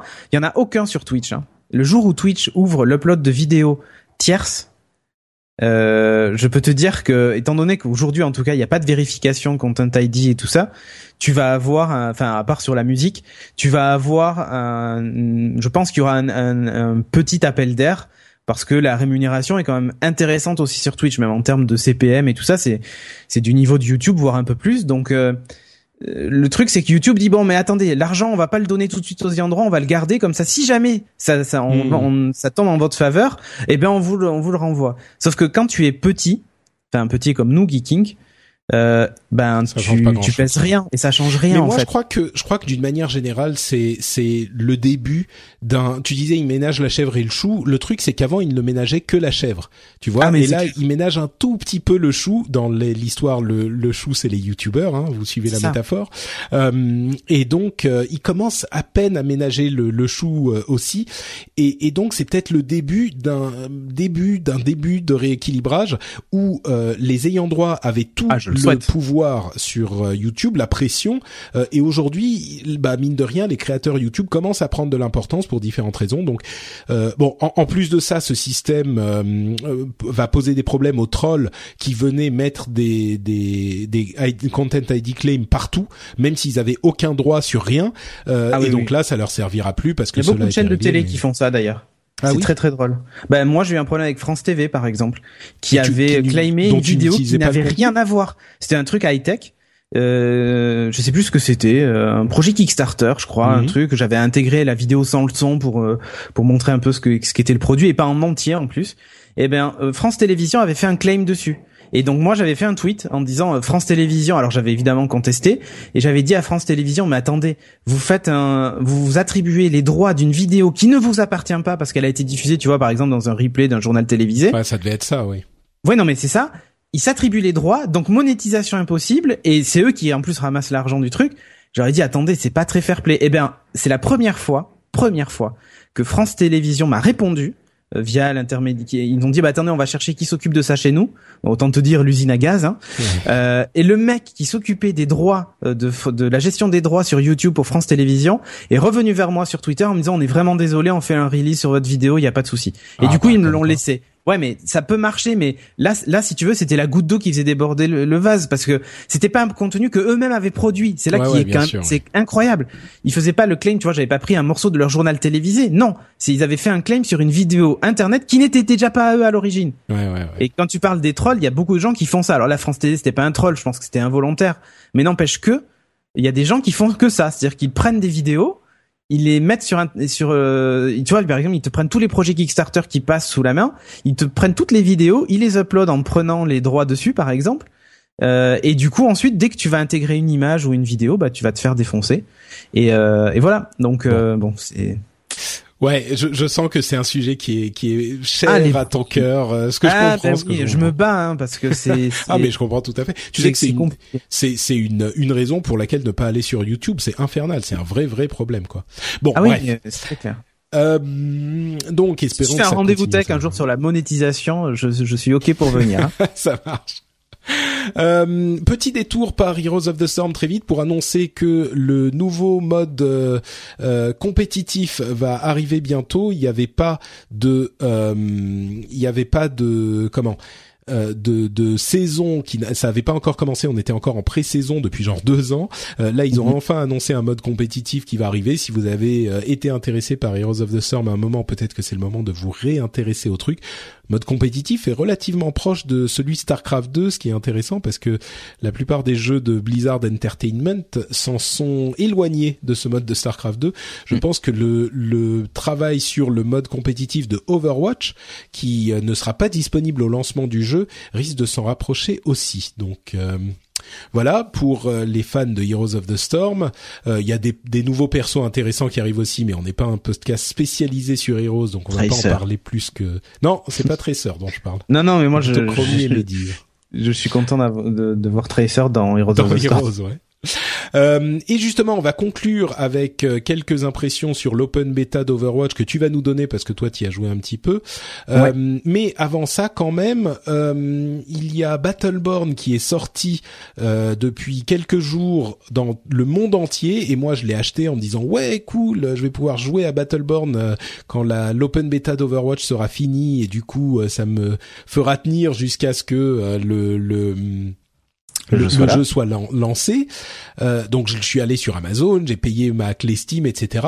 Je vais pour l'activer sur Steam euh, et je peux pas parce que le jeu n'est disponible que le 19 au Japon. J'étais dégoûté. Mais le zonage. C'est mais vraiment voilà le zonage, le le, le truc, euh, le géofencing, parce qu'en plus mon compte. VPN. mais mais j'ai essayé, ça a pas marché. Euh, mon, mon, compte est français. Je, je, mon, mon, ma carte bleue est française. Je l'ai acheté dans un magasin français. Bon, je comprends. Hein, c'est parce que sinon, euh, si ça marchait, tout le monde se créerait que des comptes euh, américains et tout le monde aurait tous les jeux au moment aux États-Unis ou je sais pas ce genre de truc. Mais, mais n'empêche que c'est hyper frustrant, quoi. Hyper ah, frustrant. Hyper frustrant. C'est même encore plus incompréhensible que par exemple Netflix pour les, la gestion des droits, tu vois, euh, en fonction des pays. Là, pour un jeu vidéo qui sort euh, mondialement, euh, c'est. Mais c'est parce qu'il sort au Japon que le 19 et ils ont certainement un, un, un publisher, un éditeur spécifique au Japon. Ça doit être, je sais pas, Square Enix ou je sais pas qui qui s'en qui s'en charge au Japon. Et donc forcément, ils le sortent un petit peu plus tard au Japon. Ils veulent pas que tout le monde, enfin tout le monde, les rares qui vont vouloir euh, s'intéresser à Battleborn au Japon, aillent l'acheter euh, en avance ailleurs, quoi, tu vois. Donc, euh. Et ils auraient dû le lancer en même temps, comme ça c'était fait. Bah oui, ça aurait été plus simple, mais bon. Ah euh, donc voilà, Battleborn, bah je, je sais toujours pas ce que ça donne. Euh, Uncharted, on en a parlé. Doom euh, qui sort dans quelques jours là. Le trailer est vraiment péchu et ça me fait des des comment dire, ça me rappelle une bonne époque de Doom. Mais je crois que je vais quand même attendre les reviews parce qu'en plus la bêta avait hmm. pas l'air hyper positive. Je crois que toi t'es aussi un petit peu ouais refroidi. Mais hmm. bon, on verra. Euh, et donc enfin, euh, je parlais donc des sorties du mois. Euh, la dernière grosse sortie pour moi du mois, c'est évidemment Overwatch, qui est ah, disponible le 24. Sophie m'a dit Overwatch, mais c'est le jeu dont Patrick arrête pas de parler tout le temps. Parce qu'elle écoute tout le temps Positron, elle écoute tous tes podcasts. et donc du coup, elle me dit mais elle a, il arrête pas d'en parler quand même à ah, vu jouer hier soir, tu vois. Non mais c'est clair, c'est clair. Je suis complètement. Euh... Alors euh, je disais dans mon émission en anglais, je suis le VRP de Blizzard euh, et c'est peut-être euh, parce que je l'ai été. C'était mon boulot effectivement pendant cinq ans. Mais mais alors vraiment pour Overwatch, c'est pas fin quoi. J'ai 200 ou 300 heures de jeu dessus. J'ai vraiment il y a un ah truc qui s'est passé avec ce jeu pour moi. Mais et donc oui, c'est comme à l'époque de Destiny. Je me souviens, il y a des. Enfin à l'époque, il y a genre six mois, je parlais de Destiny dans toutes mes émissions et il y a des gens qui me disaient mais c'est bon Destiny, arrête de nous saouler avec mais j'étais, enfin, j'étais vraiment complètement conquis. Et là, c'est pareil, même plus peut-être avec Overwatch. Et euh, et donc il y a l'open beta qui a eu lieu ces ces derniers jours. Là, ça fait à peu près une semaine. Et, et j'ai été quand même assez agréablement agréablement surpris de la réaction des gens dans dans la communauté du rendez-vous jeu. Euh, il y avait pas mal de gens qui étaient un petit peu sceptiques, qui étaient pas trop fans de FPS, un petit peu comme moi en fait avant d'avoir essayé le, le jeu et qui se sont dit finalement euh, assez conquis, assez intéressés. Bien sûr, pas tout le monde, hein, euh, mais j'ai l'impression que dans l'ensemble, la plupart des gens euh, ont été surpris de euh, l'attrait qu'ils ont trouvé à ce jeu pour lequel ils pensaient ne pas être clients. Donc euh, je me je suis content parce que je me dis bah oui en fait je suis pas fou quoi. C'est c'est vraiment un jeu qui a un certain intérêt. mais toi du coup bah t'avais un petit peu joué dans la bêta fermée. Là t'as ouais. t'as un petit peu joué dans la bêta ouverte. Peut-être que tu peux nous donner tes impressions de de personnes raisonnables et de personnes normales quoi contrairement à moi. voilà surtout j'y ai joué sur PC et sur Xbox One hier soir. Mhm. Euh, donc du coup, j'ai pu voir le gameplay à la manette parce que pour moi, un FPS à la manette, c'est euh, c'est pas possible. Bah ouais, moi qui ai joué beaucoup à Destiny, je sais que et puis il y a plein de gens qui ont joué à Halo qui savent que c'est possible, mais mais donc oui oui non non, mais quand je dis c'est pas possible, c'est un FPS comme Overwatch à la manette. Très rapide, précise. Très rapide parce que bon Destiny, euh, à part quand tu quand tu te bats contre d'autres euh, contre d'autres gardiens, mais sinon ça reste ou même Halo tu vois enfin euh, bon après le multi d'Halo est, est, ah quand même c'est calibré pour la console c'est sûr. C'est moins nerveux c'est moins oui oui c'est certain alors très clairement t'as l'impression que tu joues au ralenti sur euh, sur console. Mais alors non mais je te promets quand tu vois il y a des mecs je leur tirais dessus ils ont mis 30 ans à se retourner. Hmm. et déjà le temps qu'il réalise que d'où ça vient, puis le temps qu'il tourne avec le stick, tu vois, c'est pas hyper rapide, euh, euh, même si tu peux tout configurer, toutes les touches et tout. Donc ça, j'ai trouvé ça plutôt cool quand même de, de pouvoir faire ton euh, ton comment s'appelle ton mapping des touches mm. comme tu veux sur console. J'ai trouvé ça plutôt cool. D'ailleurs, pour ces problèmes de, de rythme de, des consoles, ils ont dit qu'ils seraient équilibrés différemment pour le PC et la console, et c'est obligatoire, quoi, je crois. Ah oui, oui, complètement. Euh, mais bon, bref. Donc, qu'est-ce que j'en pense de ce jeu? Eh bien, je l'ai acheté immédiatement après ah avoir joué à la bêta. Ah oui, je l'ai acheté. J'ai pris la, version euh, PC à 59, 59 euh, et quelques, enfin 60 euros, la version Origin. Et oui, tout de suite, tout de suite. Et du coup, j'ai dit bon, ben maintenant il faut que j'achète un PC qui le fasse tourner correctement. Bah, je te rassure, t'as pas besoin d'une 1080, d'une 1070. Non, non, hein, mais... pour pour la vanne, parce que tout à l'heure, depuis tout à l'heure, je dis j'ai pas de PC. En fait, j'ai un PC, mais pas à la maison. Il est au studio d'enregistrement, donc du coup, je peux pas y jouer tout le temps. Mais euh, mais dans les faits, euh, j'en veux un à la maison maintenant pour jouer à Overwatch parce que Overwatch pour ah, moi c'est carrément pour ce jeu?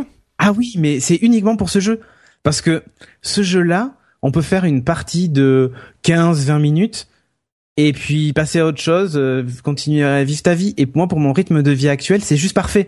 Au lieu de, de te dire bon, bah, je vais faire une petite partie de, de LOL qui va durer une heure, euh, ou euh, ou même euh, Heroes of the Storm, hein, les parties peuvent être peuvent être longues. Ben là, tu te dis, attends, Overwatch, tu, tu peux y jouer comme ça vite fait, faire une partie rapide.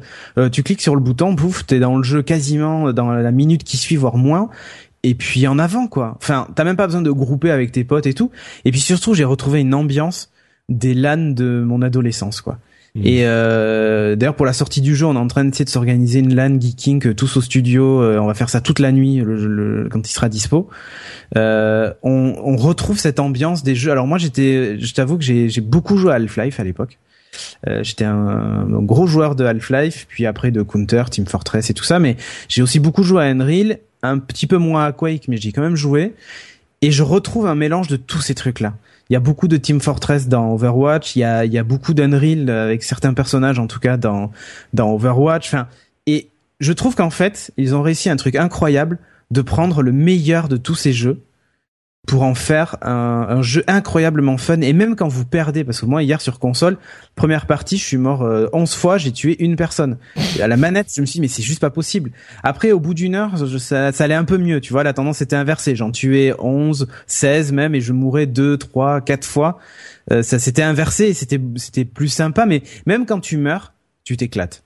Je sais pas comment expliquer ça. Je sais pas comment ils ont réussi ce, ce truc là c'est euh, c'est fun quoi qu'il arrive. Et et c'est c'est pas violent, c'est pas c'est pas doom, tu vois, c'est pas gore, c'est pas il y a y a une ambiance dans ce jeu qui donne envie d'y retourner tout le temps. C'est c'est coloré, c'est beau, c'est euh, je, je, trouve que alors, un sans faute, n'exagérons pas, euh, parce que tu vois, tu te dis 60 euros pour un jeu qui est uniquement multi, où euh, tu vas passer ton temps à te tirer, à te tirer sur tes potes. Il y a pas de solo, il y a rien, il y a pas de campagne, il y a pas de coop finalement en dehors du du euh, ces deux équipes qui se tapent dessus.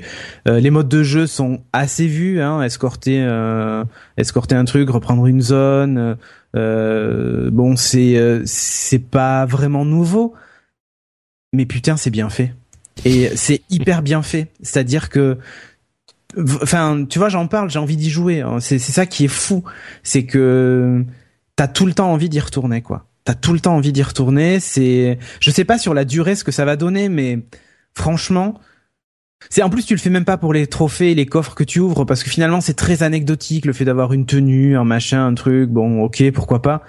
Mais tu le fais juste parce que tu t'amuses quoi. Et euh, je prends beaucoup de fun avec ce jeu là euh, je je sais pas comment expliquer. Je je sais pas comment ils ont réussi ça. Et en plus, les personnages ont une histoire, il y a un lore quand même qui est important, enfin qui est important, qui est sympa. En fait, c'est fou parce que quand tu joues à ce jeu, tu te dis ouais, en fait, l'histoire on a rien à foutre. Tout ce qu'il faut faire, c'est prendre le perso le plus opti et tabasser les gens et réussir ses objectifs. C'est vrai. Mais n'empêche que t'as quand même envie d'en savoir plus parce que les persos se parlent entre eux, ils font des vannes et tu te dis mais attends mais pourquoi il dit ça? C'est quoi le, le truc derrière ça? Et, et les deux BD qu'ils ont sortis sont top, les mini, la mini, les mini films qu'ils ont fait aussi sont géniaux. Et j'ai qu'un truc à dire, mais putain, vivement le, le long métrage quoi en fait. euh, je, rêve d'un long métrage Overwatch qui pourrait être une tuerie. Je retrouve plein de trucs à la Big Hero 6 dans le dans l'ambiance de la ville et du jeu, tu vois, un peu euh, futuriste et tout. Les voix sont, alors les voix FR sont top. Euh, j'ai les voix US sont sont bien aussi, hein. Mais je trouve que les voix FR sont top. La voix de Tracer parfaitement énervante quand le personnage, c'est juste génial. C'est celle qui doublait Vanellope dans euh, Les Mondes de Ralph. Et, euh, et j'adore cette voix en fait. Je sais pas, je trouve que ça va bien avec le perso. Bon, enfin, j'adore ce jeu. Et, euh, et la et la bêta m'a donné encore plus envie d'y jouer. Je te dis, j'ai acheté le jeu tout de suite.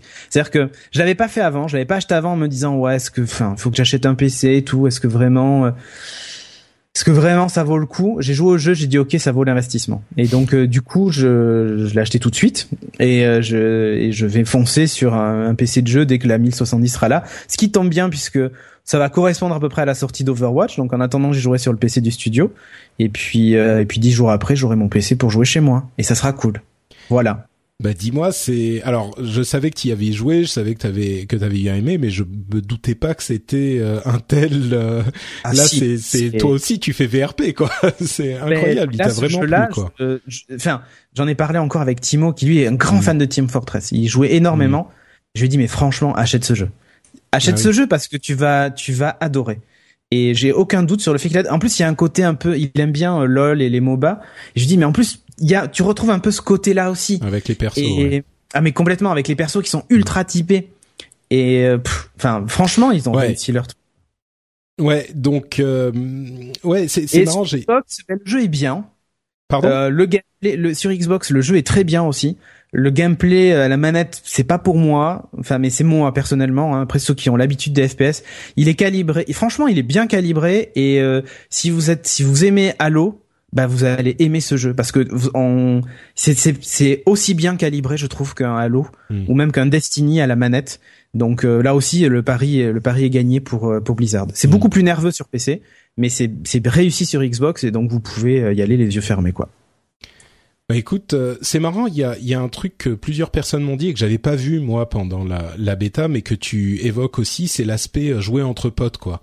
Et ah, euh, on, a fait quelques parties il y a quelques jours ensemble avec toi euh, et même du Japon bah ça marchait correctement. Et, euh, et c'est vrai que c'est tellement sympa de se retrouver comme ça entre potes et de jouer euh, c'est en fait tu discutes le, le, module de voix de chat vocal est super bien foutu il marche très bien. Et, et, du coup je me dis euh, je sais pas il faut qu'on s'organise des je vais m'organiser des, euh, des, des parties avec les gens du Slack du channel rendez-vous tech ah, sur le Slack. on va faire des trucs, nous on a créé un channel Overwatch sur le mm. Slack de Geeking, tu vois. Pour te dire à quel point on est à fond. Euh, ouais, c'est vraiment, euh, c'est vraiment cet aspect que moi, pendant la close bêta, bah il y avait pas beaucoup de gens euh, qui étaient disponibles dans mes fuseaux horaires et tout ça, et donc j'avais pas tellement vu, mais mais c'est vrai que cet aspect est aussi cool. Et bon, bref, je vais pas en parler, reparler pendant deux heures, mais c'est très. Mais je suis content que ça te, ça te plaise parce que Ouais, ça, ça, valide en fait mon mon mon amour pour le jeu un petit peu et je me dis oui en fait je suis pas complètement fou il y a des gens à qui ça plaît beaucoup aussi donc euh, ah, euh, mais bon, si vous voulez en savoir un petit peu plus, euh, vous vous souviendrez peut-être qu'on a fait un épisode bonus euh, spécial Overwatch la semaine dernière avec AlphaCast. Sébastien est venu, on en a parlé pendant à peu près deux heures pour donner les bases, etc. du jeu. C'est une, sorte de guide d'introduction. donc, si vous voulez en savoir un petit peu plus, vous pouvez remonter dans le flux RSS et aller télécharger cet épisode-là. Peut-être que les les compliments que Cédric aura fait sur le, jeu vous ont donné envie euh, aussi. Donc euh, voilà, c'est un moyen de. Et, et tu sais, l'autre truc que je voulais dire, c'est que je comprends exactement ce que tu dis quand, en fait, Overwatch, tu joues une heure, deux heures, et puis tu dis ouais c'est bon, euh, j'ai fini maintenant, c'est terminé. Ouais. Et puis tu t'arrêtes et puis, dix minutes, un quart d'heure, vingt minutes plus tard, tu, ça te démange à nouveau. Tu te dis, oh, c'est ça. mais quand même, j'ai envie d'y retourner. ouais, mais en fait, c'est j'ai trouvé en fait mon jeu euh, snack. Euh, c'est-à-dire, euh, tu vois, je, bon, j'ai deux enfants, je m'en occupe et tout machin. Et puis ensuite ils vont au lit. En général, il y a un battement d'une demi-heure. Et là, je me dis, eh ben, je peux me faire une partie vite fait. Hmm. Tu vois, Bon. j'allume mon PC, je fais une partie vite fait, Ouais. puis ensuite euh, je vais regarder une série et je me couche quoi. Moi, Et- généralement, c'est euh, je me fais une partie de vite, vite fait, et puis encore une, et puis encore une. Ouais, allez, ouais, une dernière, ça, et puis une ça, dernière. c'est sûr. Ça c'est quand on n'est pas raisonnable. Ouais. Mais euh, Mais c'est pas tant le cas. Ben, enfin, bon, en fait, hier soir, j'avais dit, ouais, je vais jouer entre 21h et euh, 23h maxi, et bon, euh, j'ai fini à minuit et quelques, mais bon. mais Bon, c'est- enfin. c'est c'est le jeu où tu peux faire une partie vite fait, quoi. Hmm, Voilà. C'est sûr. ouais. Euh, bon, donc voilà, bah écoutez, euh, je, si si là vous n'êtes pas intéressé euh, par le jeu, je crois que définitivement il est pas pour vous parce que si Ouais. ça ça vous convainc pas. Euh, en tout cas, euh, bah on va conclure euh, cet épisode. Euh, merci beaucoup Cédric d'avoir été là pour ta Merci passion sur YouTube et du coup je retrouve un frère de passion sur Overwatch. Voilà. Euh, et bah justement, s'ils veulent encore plus de ta passion, les auditeurs, où est-ce qu'ils peuvent te retrouver? Bah, sur geeking.fr et sinon sur Twitter, Cédric Bonnet, tout attaché. Magnifique. Euh, oui, entre parenthèses, euh, le dernier Geeking, je l'ai regardé tout à l'heure. Et ah, t'es euh, pas content. mais alors, ah mais sur Civil War, non mais je suis carrément pas d'accord avec. Alors, il y a la moitié des trucs que vous avez dit. En fait, vous avez dit des trucs bien sur Civil War, je suis d'accord avec tout, et vous avez dit des trucs pas bien. euh, tous les Et trucs pas pas, bien, en fait, je suis pas d'accord. Hein. C'est euh, Ah, moi, non, j'ai non, aimé le film quand même, hein. J'ai adoré le film. Oui, hein. non, mais je sais, je sais, mais euh, moi j'ai trouvé que sur votre analyse euh, sur les côtés négatifs, euh, j'ai trouvé que vous étiez euh, complètement passé à côté de moi ce qui m'avait plu justement. Donc, euh, mais Ah. bon, bref. C'est, c'est, on n'est pas dans Geeking, on est dans le rendez-vous. C'est Tu ça. vois, là, j'ai, j'ai besoin d'un, d'un, d'un endroit où je pourrais parler quand de. tu de reviendras ciné, euh, en France, bah écoute, euh, viens, viens. mais... oui, mais vous, Enfin, vous êtes loin dans le sud. Euh, ouais. Oh loin, tu plaisantes. Mais non, mais vous êtes pas à Paris, ça veut dire que vous êtes loin, forcément, tu vois. Ouais, c'est, ça le problème. Ouais, bon, mais euh, non, mais je voudrais, je voudrais. Ouais, faudrait un épisode euh, spécial euh, Marvel Cinematic Universe en fait. En fait, une série d'épisodes. Je pensais à faire ça en anglais. En fait, j'avais une émission euh, qui s'appelait Movie Licious où on faisait parler de, de ciné. Je me suis dit, il faudrait, faudrait que je la ramène rien que pour parler des films Marvel euh, l'un après l'autre sur euh, un par épisode et on les décortique. Ah, ça pourrait être terrible. Ouais, ouais, non, mais bon, bref, euh, c'est, j'ai presque autant d'amour euh, pour euh, le Marvel Cinematic Universe que pour Overwatch, c'est dire. Ah, mais moi je trouve qu'il y a des vrais parallèles en plus. Enfin, Ah bah oui, le truc la de super-héros. est incroyable. On l'a pas dit dans Overwatch. La musique est incroyable, vraiment. Ouais, ouais. C'est, c'est, Tout, toute l'ambiance sonore est incroyable. Donc euh, c'est une vraie réussite, hein, sérieusement. euh. Ah, mais tu sais pas à quel point je me retiens d'en faire encore des tonnes parce que je sais que j'en fais tellement Stop, stop. des tonnes. voilà, exactement. trois heures. Exactement. Donc merci de nous avoir écoutés. Vous pouvez me retrouver sur Twitter, je suis Note Patrick, sur Facebook, je suis Note Patrick aussi, et euh, retrouver l'émission évidemment sur FrenchSpin.fr. Il y a le rendez-vous jeu toutes les deux semaines et le rendez-vous tech toutes les deux semaines aussi. C'est en alternance, donc si vous avez les deux, vous avez euh, un épisode de rendez-vous par semaine. Vous avez aussi Upload euh, qui auquel participe mon camarade Cédric Bonnet et d'autres joyeux vous l'enregistrez pas à 8 heures du matin. Voilà, quand on n'enregistre pas un peu trop tôt quand je suis au Japon. Euh, et euh, bien sûr, Positron aussi. Euh, ça fait. Attends, on est encore dans la session avec Sophie, euh, avec avec Madame. Ouais, Madame ta avec femme. Madame et, et Jeff. Et Jeff, tout à fait. Donc, euh, deux une femmes. sorte de. de... voilà. Donc, euh, décidément, euh, sur FrenchSpin.fr, vous retrouverez forcément des trucs qui vous plaisent si vous avez aimé cet épisode. On vous remercie beaucoup de nous avoir écoutés et on vous donne rendez-vous dans deux semaines pour un nouvel épisode. Ciao à tous. Ciao.